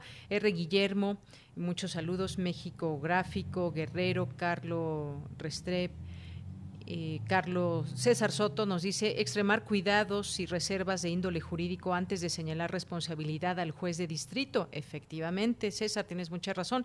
Con respecto en la práctica procesal real no está acorde con lo comentado por el investigador, su línea es electoral y no litigante. Bueno, pues gracias, sabemos que eres abogado, sabes de estos temas y bueno, pues ahí quedan las preguntas. Eh, que tienen que responderse en todo este contexto de qué sucede en un caso como este, donde se, eh, se escuchó una conversación, hacia dónde dirigen las investigaciones. Yo creo que de ahí vamos a tener algunas de estas respuestas que, quisiéramos escuchar en todo esto. Se tiene que eh, testificar o atestiguar en torno a si hubo de por medio o no. soborno en este caso, a quién le llegó, a quién no lo llegó, en fin, hay, muchas preguntas todavía. Gracias por tu comentario. José Luis León, también le mandamos muchos saludos. Eh, Guerrero que nos dice, presente, más vale tarde que nunca. Excelente fin de semana. Un saludo también a Alejandro Toledo, a Ricardo Israel también, eh, a Mario Navarrete, por aquí, México Gráfico, que nos dice los cubrebocas, así como otros productos con nanomaterial, ya existen en el mercado mexicano de hace años, desarrollados y patentados por una mexicana egresada de la UAM. Muchas gracias. Nos deja aquí un video posteriormente vemos. Muchísimas gracias por este comentario y esta información, porque creo que todavía tenemos muchas preguntas sobre los cubrebocas. Sabemos que son desechables, estos que se venden en las farmacias y que son delgaditos de color azul, no lo podemos estar lavando y reutilizando, pero hay otros que están hechos de otros materiales que sí se pueden reutilizar. La manera en cómo los podemos limpiar, también ya nos las platicaba hace unos momentos mi nuestra compañera Vicky en la primera hora. Flechador del Sol nos dice algún presidente anterior realizó un reclamo contra los jueces y fue duramente criticado. Gracias, Flechador. Armando Cruz, buen día. ¿Pueden repetir las indicaciones para el uso y limpieza de los cubrebocas reutilizables? Me parece muy importante las precisiones que se hacen. A mí también coincido contigo, Armando. ¿Te parece bien que en cuanto esté nuestro podcast vamos a publicar esta entrevista dentro de que está dentro del programa para que la podamos volver a escuchar con mayor buen inicio de fin de semana aquí esperando las indicaciones para iniciar la nueva semana con esta nueva normalidad. Despacito y poco a poco claro que sí Román. Mario Navarrete también que por aquí nos manda saludos. Y a ver aquí nos manda algunas fotografías que juntas hacen movimiento, como esos libritos que parecen como una película en cuanto uno va pasando sus hojas rápidamente. Muchas gracias, muchas gracias Mario, Mario Navarrete, gracias a David Castillo Pérez, gracias también a Héctor Cid, a Bimael, Resetear el Mundo también. Buen nombre para su Twitter. Manu X, Manu, Mario Navarrete, Heidi Olarte, a nuestro querido Juan Stack, a Rosario Martínez, Beca Ganesh, a Mayre Elizondo, a Towanda, Gervasio, Joma, eh, Liz, Alfonso de Alba Arcos, Salvador Medina. Muchas gracias a todos. Los leemos con muchísimo gusto. Bien, pues vamos a la información, si les parece bien, vamos a irnos con Dulce García, explica académico la diferencia entre la epidemia por VIH y la epidemia por SARS-CoV-2. ¿Qué tal, Dulce? Muy buenas tardes. Deyanira, muy buenas tardes a ti al auditorio de Prisma RU. Al hablar de la experiencia de la epidemiología del VIH y su aplicación a la epidemia del SARS-CoV-2 en México, el doctor Carlos Magis Rodríguez, académico del Departamento de Salud Pública de la Facultad de Medicina de la UNAM, habló de cómo el mundo comenzó a vivir con precaución hacia el contagio del VIH y cómo está asumiendo ahora la precaución hacia el nuevo coronavirus. Sexual, lo que nos hemos dedicado a cambiar, el uso de condón y compartir jeringas, pero si uno revisa la historia de cada una de esas recomendaciones no dejó de tener problemas. Así como vemos ahora que para SARS la, la recomendación es distancia física, uso de cubrebocas y lavado de manos, y podemos ver personas que ya están eh, negando, eh, negándose a usar cubrebocas con una cantidad de argumentos. Esa misma controversia que estamos viendo ahora es la misma, bueno, no es la misma, pero es una controversia que también vimos con VIH. Si los condones funcionaban o no, inclusive la palabra condón al principio eh, era un, considerada una palabra que no se podía decir en público. Todavía recuerdo una plana que tuvo que sacar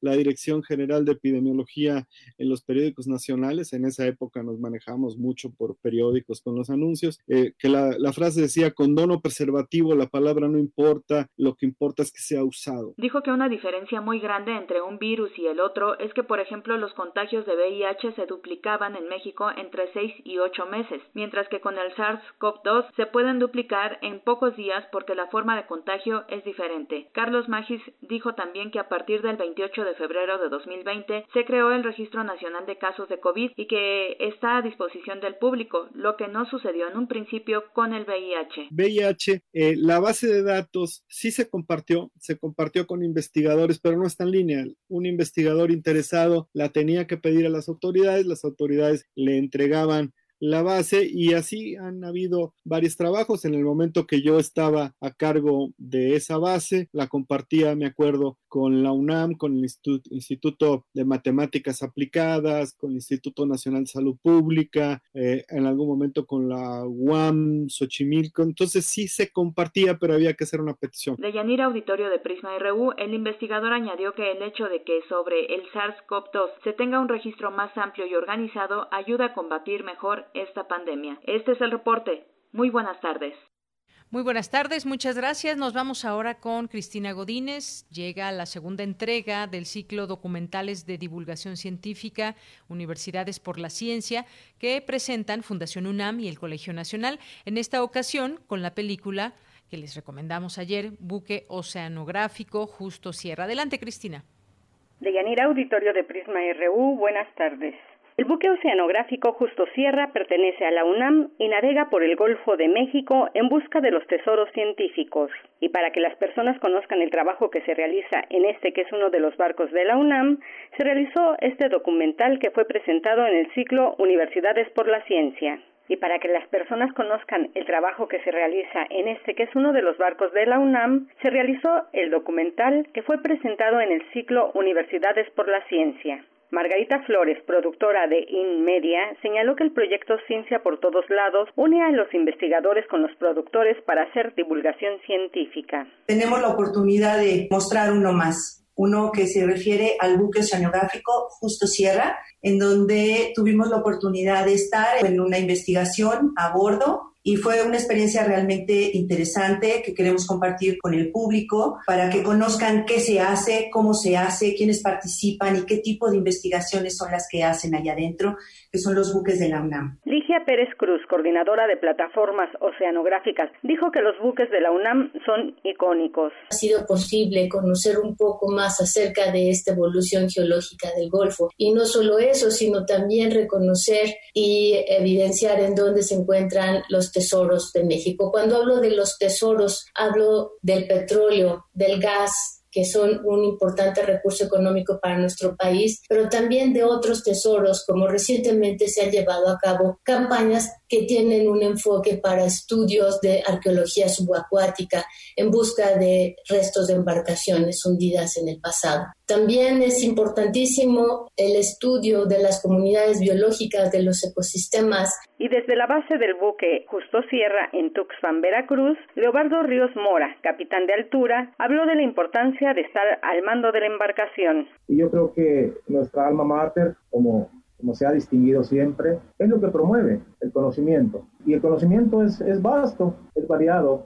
La oceanografía no se limita a, la biología ni a la geología, porque entran en, en, interacción con otras ciencias, meteorología, química, física, y es muy variado. Y sí, sí tengo la, la grata experiencia de haber colaborado con muchos proyectos que de alguna manera han ayudado para que se hayan aprendido muchas cosas referente a los, a los sistemas ecológicos y, y recursos naturales y demás. Deyanira, invitamos a todo el auditorio a que vea este documental en el canal La Ciencia por Todos Lados o en las plataformas de Fundación UNAM. Este es mi reporte. Buenas tardes.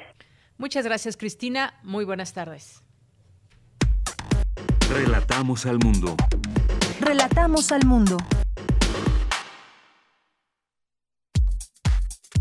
Tu opinión es muy importante. Escríbenos al correo electrónico prisma.radiounam@gmail.com.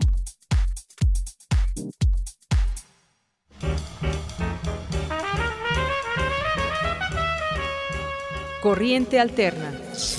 Periodismo veraz y responsable. Un espacio de la Coordinación de Difusión Cultural, UNAM.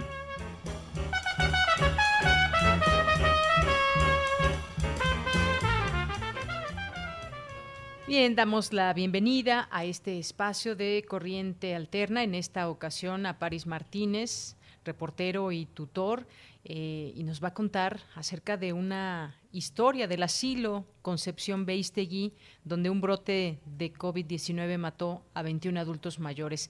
Paris, ¿cómo estás? Muy buenas tardes. Adelante, pues Paris, ¿me escuchas? Sí, bueno, bueno. Ah, adelante, te escucho perfecto ya. Eh, ¿Qué tal? Muchas gracias.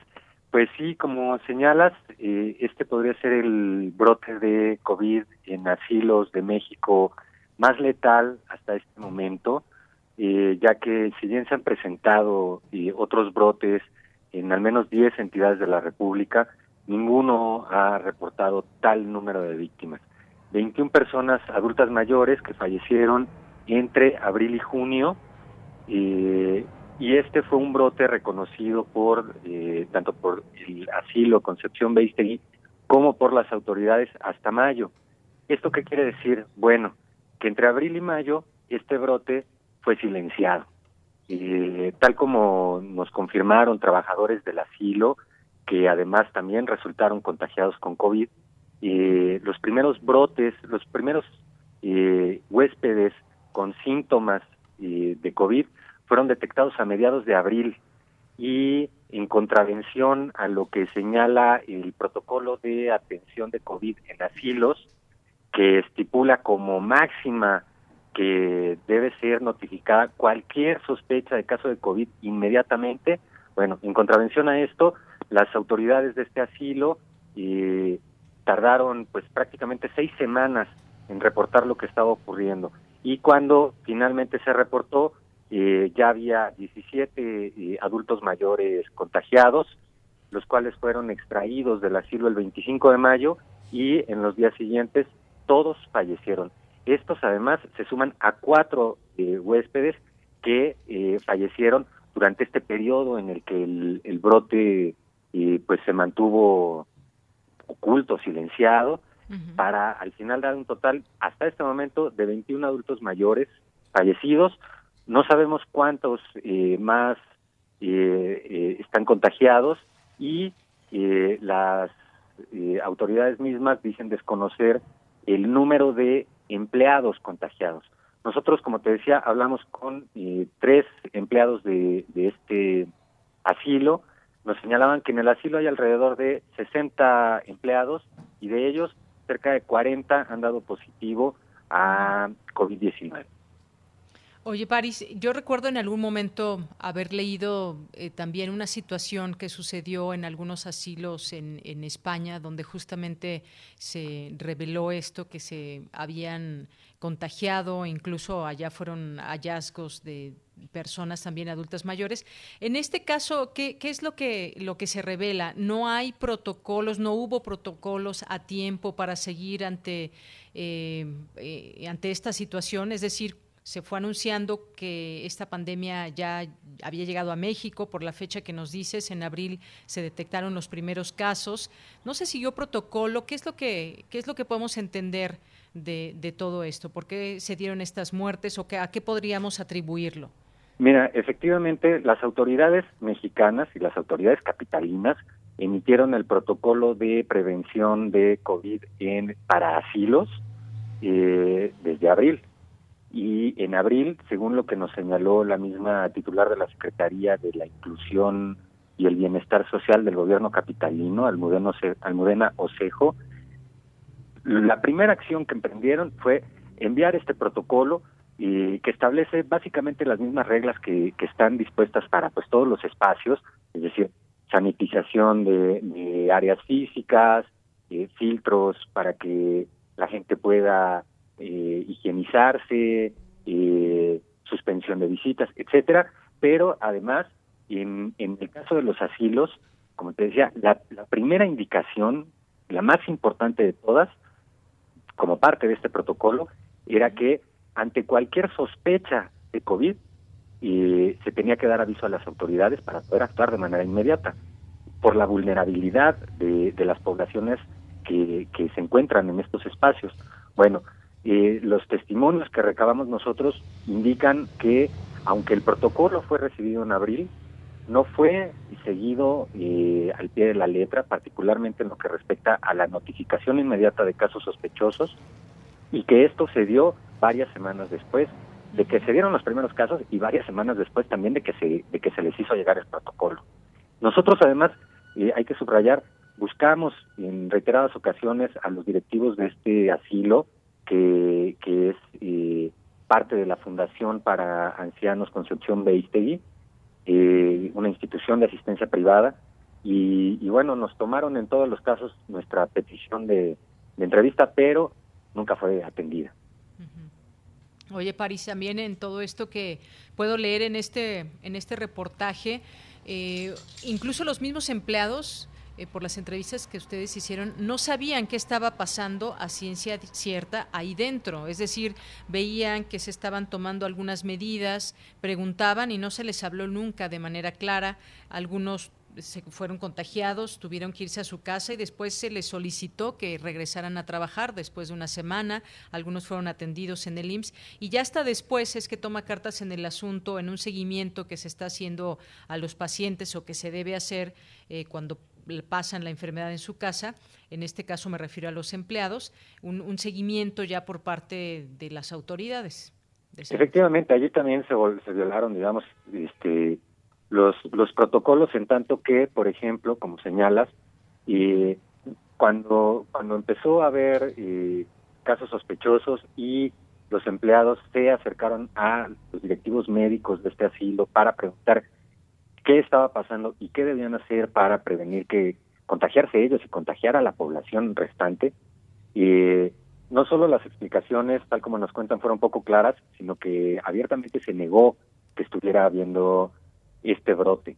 Y a pesar de que cuidadoras, enfermeras, pues podían comunicar al resto de sus compañeros de trabajo que efectivamente esto se estaba dando, bueno, las autoridades, las autoridades del asilo lo negaron ante el personal y luego, cuando se empezaron a dar casos ya de gente con síntomas que les impidieron seguir yendo a trabajar, pues les dijeron, bueno, pues vete a descansar una semana y al cabo de una semana fueron citados nuevamente a, continuar trabajando.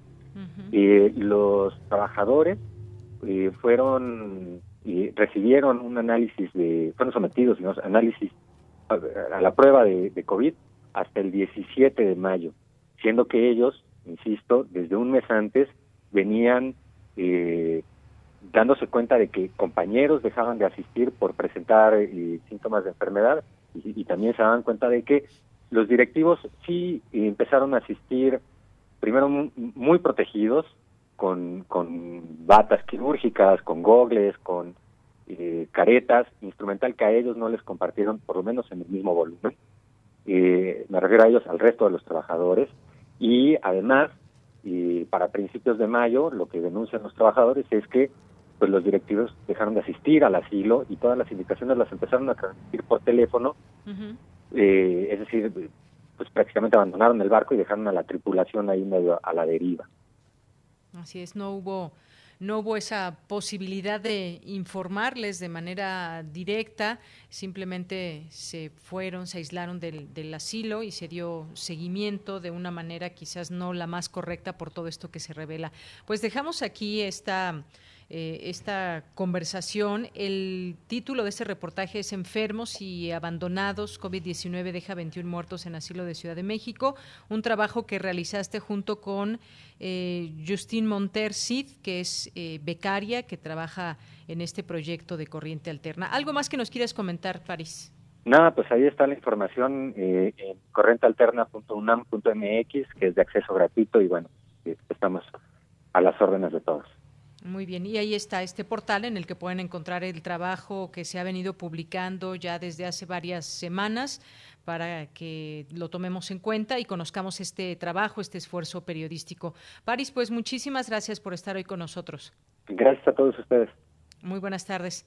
Paris Martínez, reportero y tutor, con esta historia en este asilo Concepción Beistegui este brote de COVID que mató a 21 adultos mayores. Vamos a platicar en un momento ya con eh, Aranza Flores, ya está en la línea telefónica que pues ella es parte de las becarias en este proyecto. Ella es procedente de la Facultad de Ciencias Políticas y Sociales de la carrera de Ciencias de la Comunicación y nos va a platicar sobre una historia de mujeres pintoras que se acaba de publicar o que se va a publicar el día de mañana. ¿Qué tal, Aranza? Bienvenida, buenas tardes. Hola, Deyanira, buenas tardes. Se va a publicar mañana, ¿verdad? Sí, mañana sale. Muy bien. A ver, platícanos un poco para que nos dejes con ese interés de leer esta historia. Claro, pues mira, eh, aquí en México pues sabemos que existe un contexto grave de violencia de género y existen dos prejuicios que pesan sobre todo en las mujeres artistas, el de ser mujer y el de dedicarse al arte para vivir. Entonces, esto mismo hace que el camino para obtener derechos y remuneraciones, que de por sí es difícil cuando te dedicas al arte, pues sea el doble de difícil para las mujeres que aparte de todo eso pues viven explotación y precarización este pues, al ser artistas sobre todo independientes. Este esto se vio evidenciado eh, con una polémica que sucedió en abril con una galería que se llama el Bajara Gallery que está en la Condesa eh, donde una artista conocida como Maga denunció que pues esta intervención bueno que le pidieron que hiciera una intervención en la fachada de esta galería pero con la condición de que no iba a ser remunerada aparte de que eh, pues en esta intervención iban a pedir que replicara los grafitis que se dan en, las marchas feministas, estos que dicen México feminicida, etcétera. Y bueno, dejó muy claro que estas, estos espacios independientes eh, solo buscan, digamos, la participación de las mujeres, pero sin necesidad de, de remunerarlas. Entonces, eh, fue un debate muy tocado en Twitter que se puso en la mesa eh, este debate sobre el contexto de las mujeres artistas independientes y por ejemplo la investigación arrojó que el Museo de Bellas Artes el año pasado tuvo 27 exposiciones de las cuales eh, 21 fueron enfocadas únicamente al trabajo de hombres, cinco tuvieron enfoques mixtos y solo una tuvo protagonistas mujeres. Entonces, esto denota que hay una posibilidad para las mujeres para entrar a estos espacios artísticos, no solo en el área, digamos, privada, sino también en el área institucional, lo que está provocando que las mismas mujeres artistas independientes hagan sus propios espacios autogestivos de, de arte. Y más o menos, pues de eso va la nota. Eh, eh, tiene la opinión de muchas eh, artistas, sobre todo eh, no solamente artistas que, que, ejercen ahorita, sino artistas que ejercieron antes y que también demuestra que pues este es un problema que lleva desde siempre, no nada más ahorita, solo que ahorita con el movimiento feminista pues las artistas se han, han agarrado valor para, para decir hasta aquí y pues para poder abrirse paso en, en esta en este contexto artístico. Bien. Aranza, pues muy interesante todo esto que nos platicas. Un problema que ha estado ahí desde siempre, que ahora evidentemente es más visible y hay también una fuerza importante de, de, las mujeres. Pero estos datos, justamente, porque de pronto es, bueno, ya se están abriendo espacios y poco a poco se va ganando terreno, sí, pero ¿cuáles son las cifras hoy? Esas que nos siguen revelando estas historias, como esto que comentas de, del dato de Bellas Artes, de estas exposiciones, que pues la mayoría se han dado espacios para hombres y muy pocas para mujeres. Y, y estas voces que se incluyen en el reportaje ya tendremos oportunidad de, de leer Qué bueno que dan esta voz a las artistas. Y esto que mencionas también de esos espacios autogestivos que pues se ha tenido que abrir esta posibilidad ante una situación real, no solamente en el ámbito privado, decía, sino también en el institucional. Ese que de pronto cambian los discursos, pero que también tiene que ir cambiando en las acciones. Exactamente. Bueno, pues esto es... Este, sí, dime, dime. Este, pues sí, justo eh, también una de las voces eh, son las restauradoras con glitter, que son un movimiento, bueno, más bien son un grupo de restauradoras arquitectas que se dedican a, analizar cómo el impacto del arte callejero eh, va también en torno a la, a la, violencia de género que se vive en las calles, ¿no? Entonces va muy de la mano con lo que viven las mujeres en la, en la ciudad al arte, o sea, no es nada más como un asunto de, explotación, sino también de, de, manifestarse en contra de la violencia. Claro. Bueno, pues eh, tendremos oportunidad mañana de leer esta historia, sale publicada mañana en esta eh, en Corriente Alterna. Hay que recordar eh, que Corriente Alterna lo pueden encontrar así, corrientealterna.unam.mx y ya van haciendo pues un, un, un, trabajo muy grande que queda aquí expuesto para que la gente lo lea, eh, para que la gente también conozca este trabajo de este proyecto que tiene poco de haber nacido, pero que eh, se está insertando también en todas estas informaciones y momentos que estamos viviendo, ligados muchos a la pandemia, pero también a, distintos temas como este del que nos hablarás el día de mañana. ¿Algo más que quieras comentarnos, Aranza? Pues nada, eh, invitarles a leer, este, sobre todo a, a pegar ojo a en las calles acerca de pues todo esto que, que hay de las mujeres y pues también al tema. Oye, y bueno, pues por último, quizás que nos compartas un poco cómo ha sido este trabajo para ti, cómo, qué ha significado, es eh, pues una oportunidad muy grande también que no todos, no todos los estudiantes de comunicación tienen. ¿Cómo ha sido tu paso por Corriente Alterna? Cuéntanos. Ha sido maravilloso. Yo estoy encantadísima porque es increíble trabajar con gente que tiene tantos años de experiencia y me parece que es un proceso muy cuidado en cuanto a lo pedagógico, o sea, son muy muy atentos con nosotros, no solo en este proceso de darnos un espacio para investigar, sino también de enseñarnos herramientas y cosas que a lo mejor no te enseñan tanto en la escuela y es un proyecto que agradezco mucho de formar parte de la primera generación, es una oportunidad muy grande para mí y estoy muy agradecida de que la UNAMA haga pues este tipo de espacios también para fuera de la academia, ¿no? Que, que finalmente también son necesarios. Claro, un proceso, todo un proceso de aprendizaje. Muchas gracias, Arancia Flores, gracias por estar con nosotros aquí en Prisma RU de Radio UNAM. Muchísimas gracias a ti, doña Idea. Gracias por el espacio. Hasta luego, muy buenas tardes. Hasta.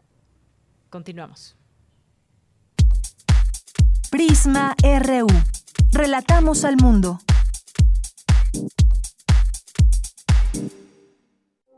Queremos escuchar tu voz. Nuestro teléfono en cabina es 55 36 43 39.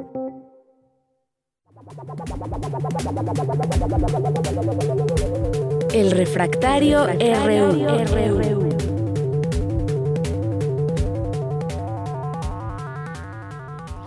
¿Qué hay hoy en este refractario RU cuando son las 2 de la tarde con 35 minutos? Bueno, pues saludo con mucho gusto al maestro Javier Contreras, maestro en Derecho, profesor de la Facultad de Derecho y de la FESA Catlán. ¿Cómo estás? Muy buenas tardes. Hola, ¿qué tal, Deyanira? Muy buena tarde para ti y para todo el amable auditorio de Prisma RU. Pues tenemos muchos temas que me parece que deberíamos explorar, queridos radioescuchas, y valdría la pena comenzar con lo siguiente, que por supuesto que puede generar tanto opiniones a favor como en contrario. Los dos años del triunfo electoral del ahora presidente López Obrador. ¿Qué ha cambiado hasta el momento? Bueno, aquí creo que valdría la pena empezar con lo siguiente. Me parece importante precisar que esto es eh, una especie de conmemoración del triunfo electoral. Es decir, esto no forma parte de lo que habitualmente conoceríamos en el esquema institucional mexicano de informes de gobierno, como ya lo hemos visto a lo largo del año pasado, durante el primer año de, ejercicio del, presidente de la República. Esto pues forma parte de una especie de, de conmemoración, de celebración, como fue el año pasado, es verbena popular, pero nada tiene que ver en realidad, o cuando menos no en términos estrictamente institucionales, con algún tipo de informe o de rendición de cuentas ante el pueblo de México por parte de la figura o de la institución presidencial.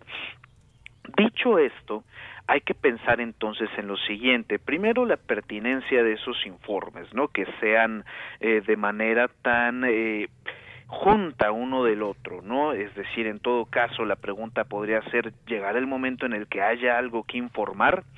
Ahora, como un segundo punto sería, y ya entrando realmente en la materia de la pregunta planteada, ¿qué ha cambiado? Me parece que sería eh, un conjunto de claroscuros, lo que podríamos describir brevemente, que puede que no deje satisfechos a los románticos, pero tampoco a los pesimistas. ¿Por qué? Creo que han habido cambios muy importantes y que deben ser no solo reconocidos, sino hasta aplaudidos en este gobierno y yo me atrevería a decir que podríamos enfrentar futuros peores. Y esto lo menciono por aquellos este ilusos que todavía hacen preguntas en las redes. Si hoy fueran las elecciones, ¿votarías por el candidato de los tres colores o por el candidato del bolillo? No, no, no, a ver, quitémonos esas cosas de la cabeza y más bien tendríamos que pensar en cómo poder eh, coadyuvar en las condiciones actuales del propio gobierno de México y poder estar todos en la misma trinchera como aquellos mismos críticos claman, evitando la polarización y saliendo adelante. Y creo que uno de los principales cambios que se tienen que resaltar en este gobierno, a diferencia de los pasados, es la visibilización de las grandes problemáticas de desigualdad que en el discurso se mencionaba de manera institucional sobre el combate a la pobreza en México, la marginación y compañía, pero que podíamos notar que no había realmente una proactividad salvo las propias eh, metodologías de medición e información por parte de los gobiernos anteriores para presentar supuestamente resultados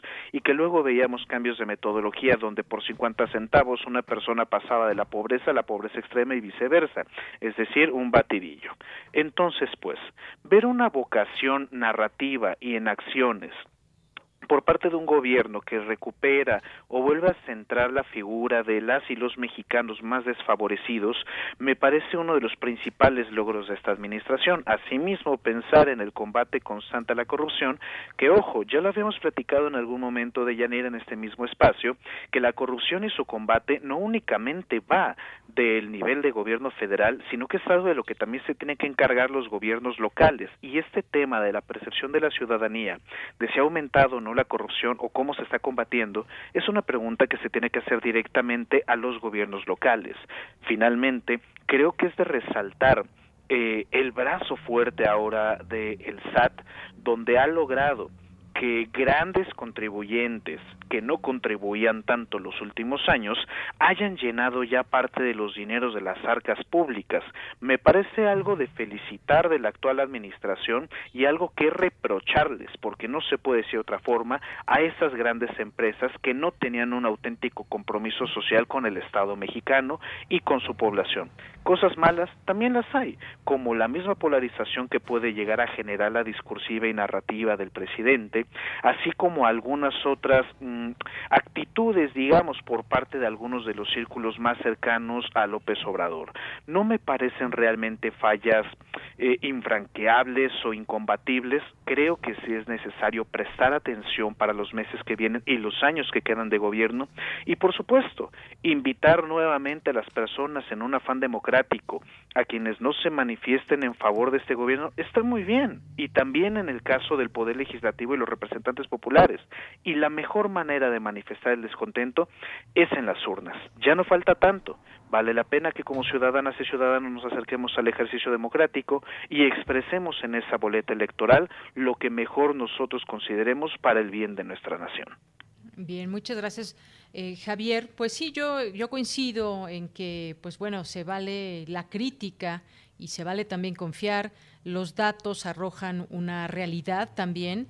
Y sin embargo hay que tomar en cuenta muchas cosas. Y como decías tú vendrán elecciones intermedias el próximo año y a mí me encantaría que los ciudadanos se involucren mucho más. No me gusta esto que está haciendo el presidente, ¿por qué? Y cómo, em, cómo manifestar una opinión también eh, fundada en lo que debería o no hacerse o seguirse haciendo en todo esto. Creo que la voz de los ciudadanos debe, debe contar en todo esto. Normalmente pues quedan voces ahí de pronto en las redes sociales y quien hace una encuesta pues tiene eh, la respuesta dependiendo de la línea que lleva, ya sea periodista, ya sea alguna persona dentro de la política, en fin.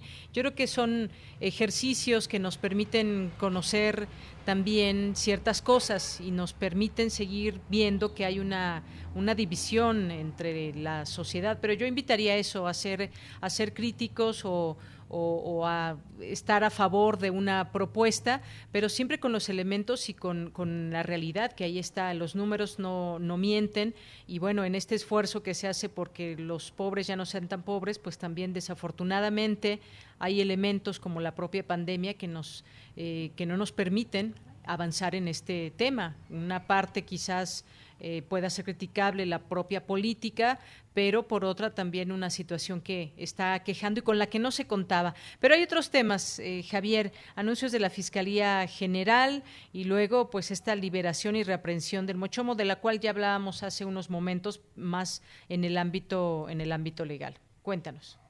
Por supuesto, Deyanira, me parece muy importante resaltar lo que ocurrió hace algunos días por parte de la Fiscalía General de la República. Este anuncio, esta conferencia de prensa virtual, por decirlo de alguna manera, que rindió el fiscal Hertz Manero, donde habla acerca de girar órdenes de aprehensión en contra de personajes involucrados en ese tiempo en la Procuraduría General de la República de la era de Peña Nieto, así como de personajes involucrados en el gobierno local en ese tiempo de Guerrero y por supuesto del municipio de Iguala. Entonces, estamos en presencia, me parece, de un cambio cualitativo de gran calado en la forma en la que se dirige la Fiscalía General de la República. Podemos recordar estos episodios, no hay otra forma de decirlo, infames en la historia reciente de nuestro país como la llamada verdad histórica y que el mismo fiscal de una manera jocosa pero también muy real proclamó hoy se cae, hoy se derrumba, se acaba la verdad histórica. ¿Por qué? Porque vemos que auténticos criminales, como es el caso de este señor Tomás Herón, ha salido huyendo del país tratando de escapar del brazo de la justicia mexicana para evitar encarar su responsabilidad de uno de los crímenes más atroces, más importantes y desgraciados en la historia de nuestro país, que es el tema de la desaparición de los 43 estudiantes de la Escuela Normal Rural Isidro Burgos de Ayotzinapa. Esto creo que es un giro de 180 grados en las políticas de la Fiscalía General de la República, porque he tenido la desventura de encontrarme en Twitter con comentarios que mencionan que si esto es una persecución política, a ver, colegas, creo que es importante pensar que el Estado de Derecho exactamente no debe aplicarse de manera personalizada, porque eso sí sería una persecución. Esto es llevar justicia a esas madres que han eh, dormido y han vivido y han pasado estos días y en el caso de algunos ya hasta no se encuentran entre nosotros esperando justicia de un caso tan lamentable como es esta desaparición forzada. Entonces, pues, valdría la pena seguir de cerca los pasos, no solamente del fiscal, que es la cabeza de la corporación, sino de las actuaciones del Ministerio Público Federal vía esa Fiscalía General de la República en estas nuevas pesquisas e investigaciones, con estas nuevas órdenes eh, giradas para tratar de llevar justicia a todas estas personas. ¿Y qué tiene que ver esto con el Mochomo? Pues absolutamente todo.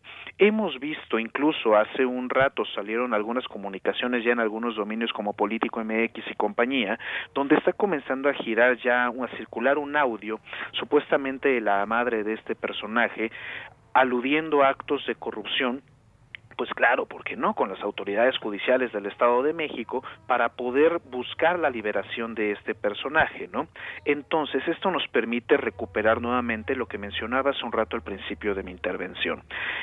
El tema de corrupción no es solamente del nivel federal. Aquí estamos viendo justamente cómo esta Fiscalía General está actuando de una manera distinta y podemos ver vistas de corrupción en el Poder Judicial del Estado de México. Pensemos, eh, aceptando sin conceder que esto es un montaje o que es una especie de forma de distraer la atención de los medios en algún otro tema más específico, pues habla bastante mal de cualquier poder judicial o de cualquier fiscalía local que surjan este tipo de escándalos y de grabaciones que hablen acerca de la liberación anticipada y malamente por parte de una persona que existe una sospecha, sin violentar el principio de presunción de inocencia, que pudo haber estado perfectamente involucrada en la desaparición de los 43 y por lo tanto en otro conjunto de delitos. Entonces, pues, creo que será muy importante vigilar la actuación de la Fiscalía, el respeto y restricto a los derechos humanos por parte de los mismos agentes de aquella Fiscalía y ver cómo avanzan estas nuevas investigaciones. Creo yo que lo más importante al final del día será tratar de brindarles esa justicia a los padres de los 43 y por supuesto de cualquier otra persona que haya sufrido algún tipo de injusticia y de violentación de derechos humanos en el Estado mexicano. Creo que la forma en la que el fiscal Manero ha anunciado esto, junto con otras cosas, la aceptación por parte de Emilio Lozoya para venir a México a enfrentar su proceso, nos habla cuando menos de una intención real de hacer del ejercicio de procuración de justicia en México algo más honroso, algo de lo que no debamos sentirnos avergonzados. Bien, pues Javier, muchísimas gracias como siempre. Te mando un abrazo y nos seguimos escuchando en este espacio. Muchísimas gracias, Deyanira. Un abrazo de vuelta y para todo el amable auditorio de Prisma RU. Cuídense mucho y que tengan un excelente fin de semana. Igualmente para ti. Hasta luego. Continuamos. Relatamos al mundo. Relatamos al mundo.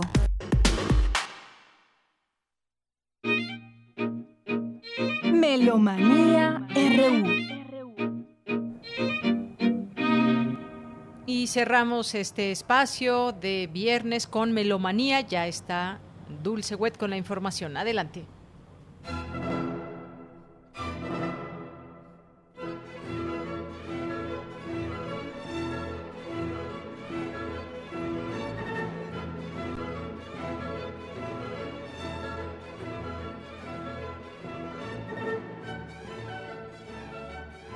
Buenas tardes amigos melómanos de Prisma RU.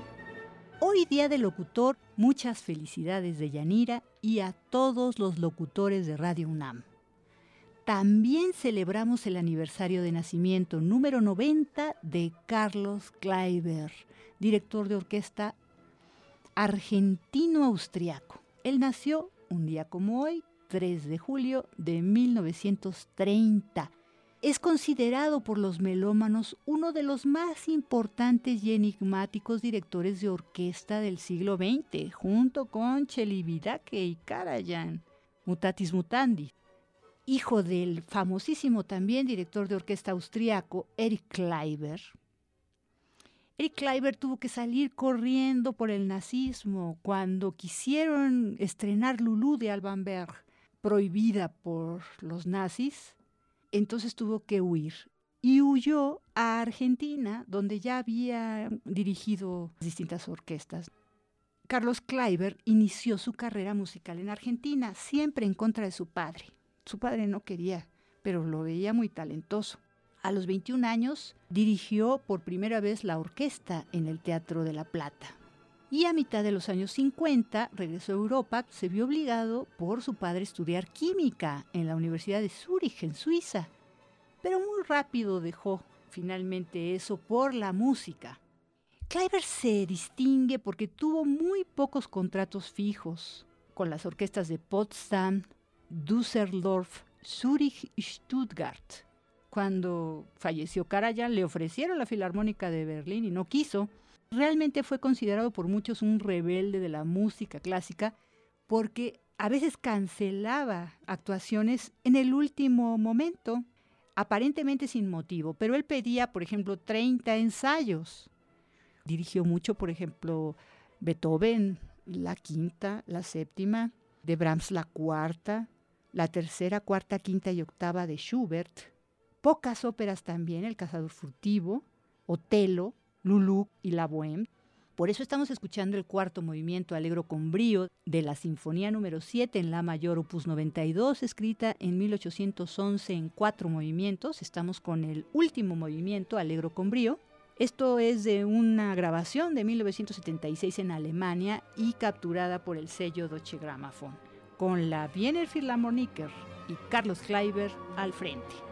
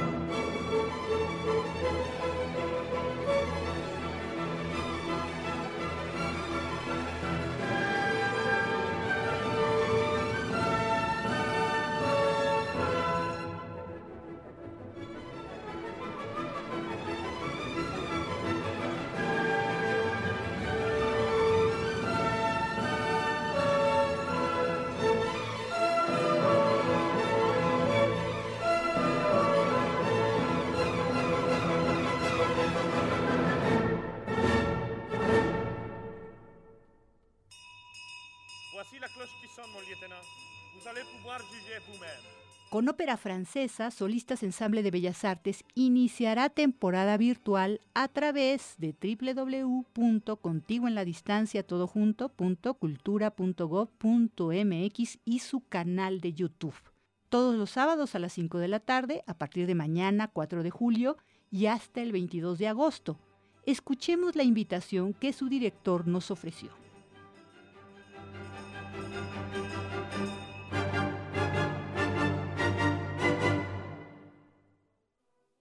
Buenas tardes, queridos amigos melómanos de Prisma RU. Les saluda Cristian Gómez, soy el director artístico de Solistas Ensamble de Bellas Artes. Y en esta ocasión estoy aquí para invitarlos a acompañarnos a nuestra temporada virtual que va a comenzar mañana sábado 4 de julio con la retransmisión de la gala de ópera francesa que hicimos en 2018 en el Palacio de Bellas Artes.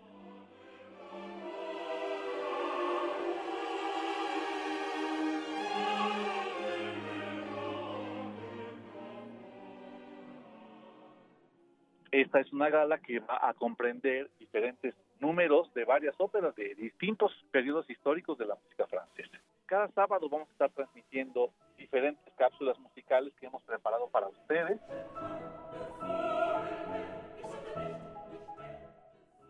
Las primeras dos son sobre música de Johannes Brahms, los Liebeslieder, que son las canciones de amor, y después Neue Liebeslieder, que son las y un poco de música. Van a ver ustedes que hemos preparado para ustedes diferentes selecciones de estas dos importantes obras.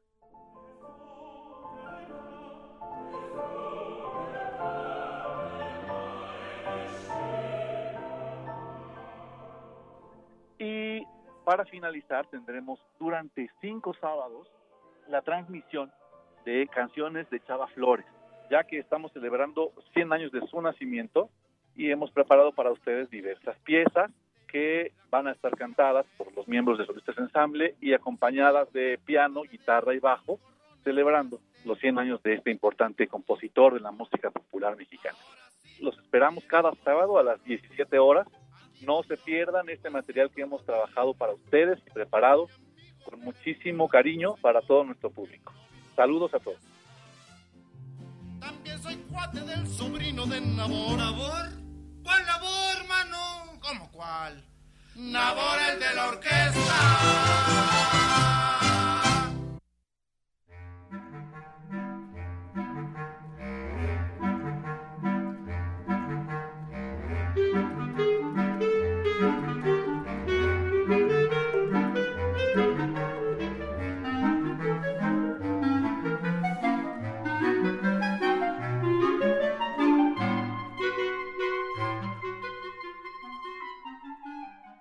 Por último, recordaremos el fallecimiento del compositor, pianista, director, bandoneonista argentino Astor Piazzolla, quien falleció un día como mañana, 4 de julio de 1992 en Buenos Aires.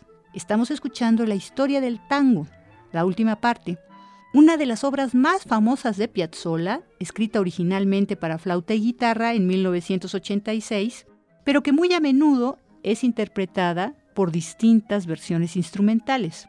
Piazzolla quería llevar el tango de los burdeles a las salas de baile de Argentina y de las salas de baile de Argentina a las salas de concierto en Europa y América. Cuando estudió con Nadia Boulanger, la gran maestra de una generación portentosa, ella le pidió que no se convirtiera en otro compositor de estilo europeo, sino que aplicara al tango las lecciones de composición que había estudiado con ella. La historia del tango tiene cuatro partes, a través de las cuales Piazzolla plasma la historia y evolución del tango. La primera Bordel de 1900, Café 1930, Nightclub de 1960 y la última que estamos escuchando, Concert de Aujourd'hui. Un disco que se titula como el cuarteto de clarinetes Clarinets Hive, colmena de clarinetes canadiense del sello Naxos, producido en el 2010. Interpretan los clarinetistas Teodoro Schoen, Ricardo Morales, Laura Ardán y James O'Neill en los clarinetes. Por hoy hasta aquí, muchísimas gracias por vuestra atención, que tengan un buen resguardo y un buen descanso de fin de semana. Hasta la próxima.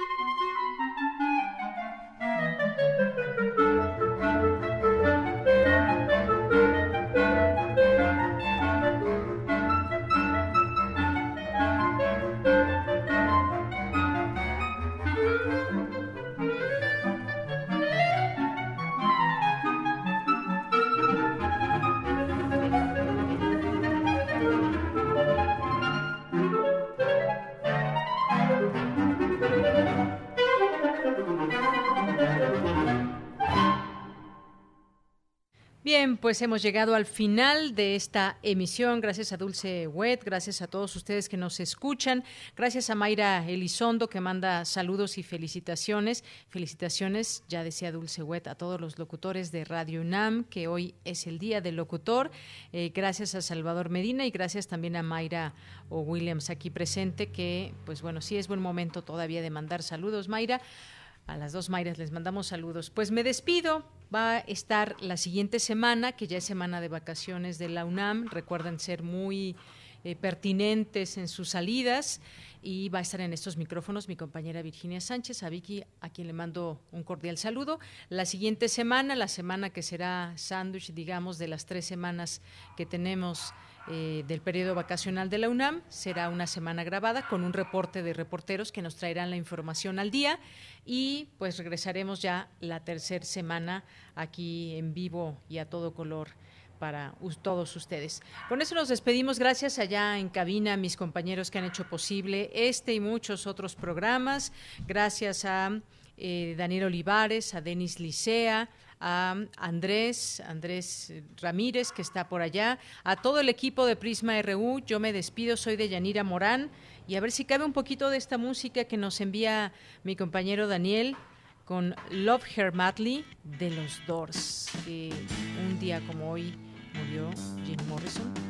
Gracias Daniel, gracias a todos, un abrazo y muy buenas tardes, buen provecho.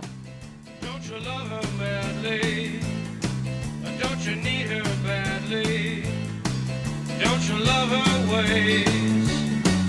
Tell me what you say. Don't you love her badly?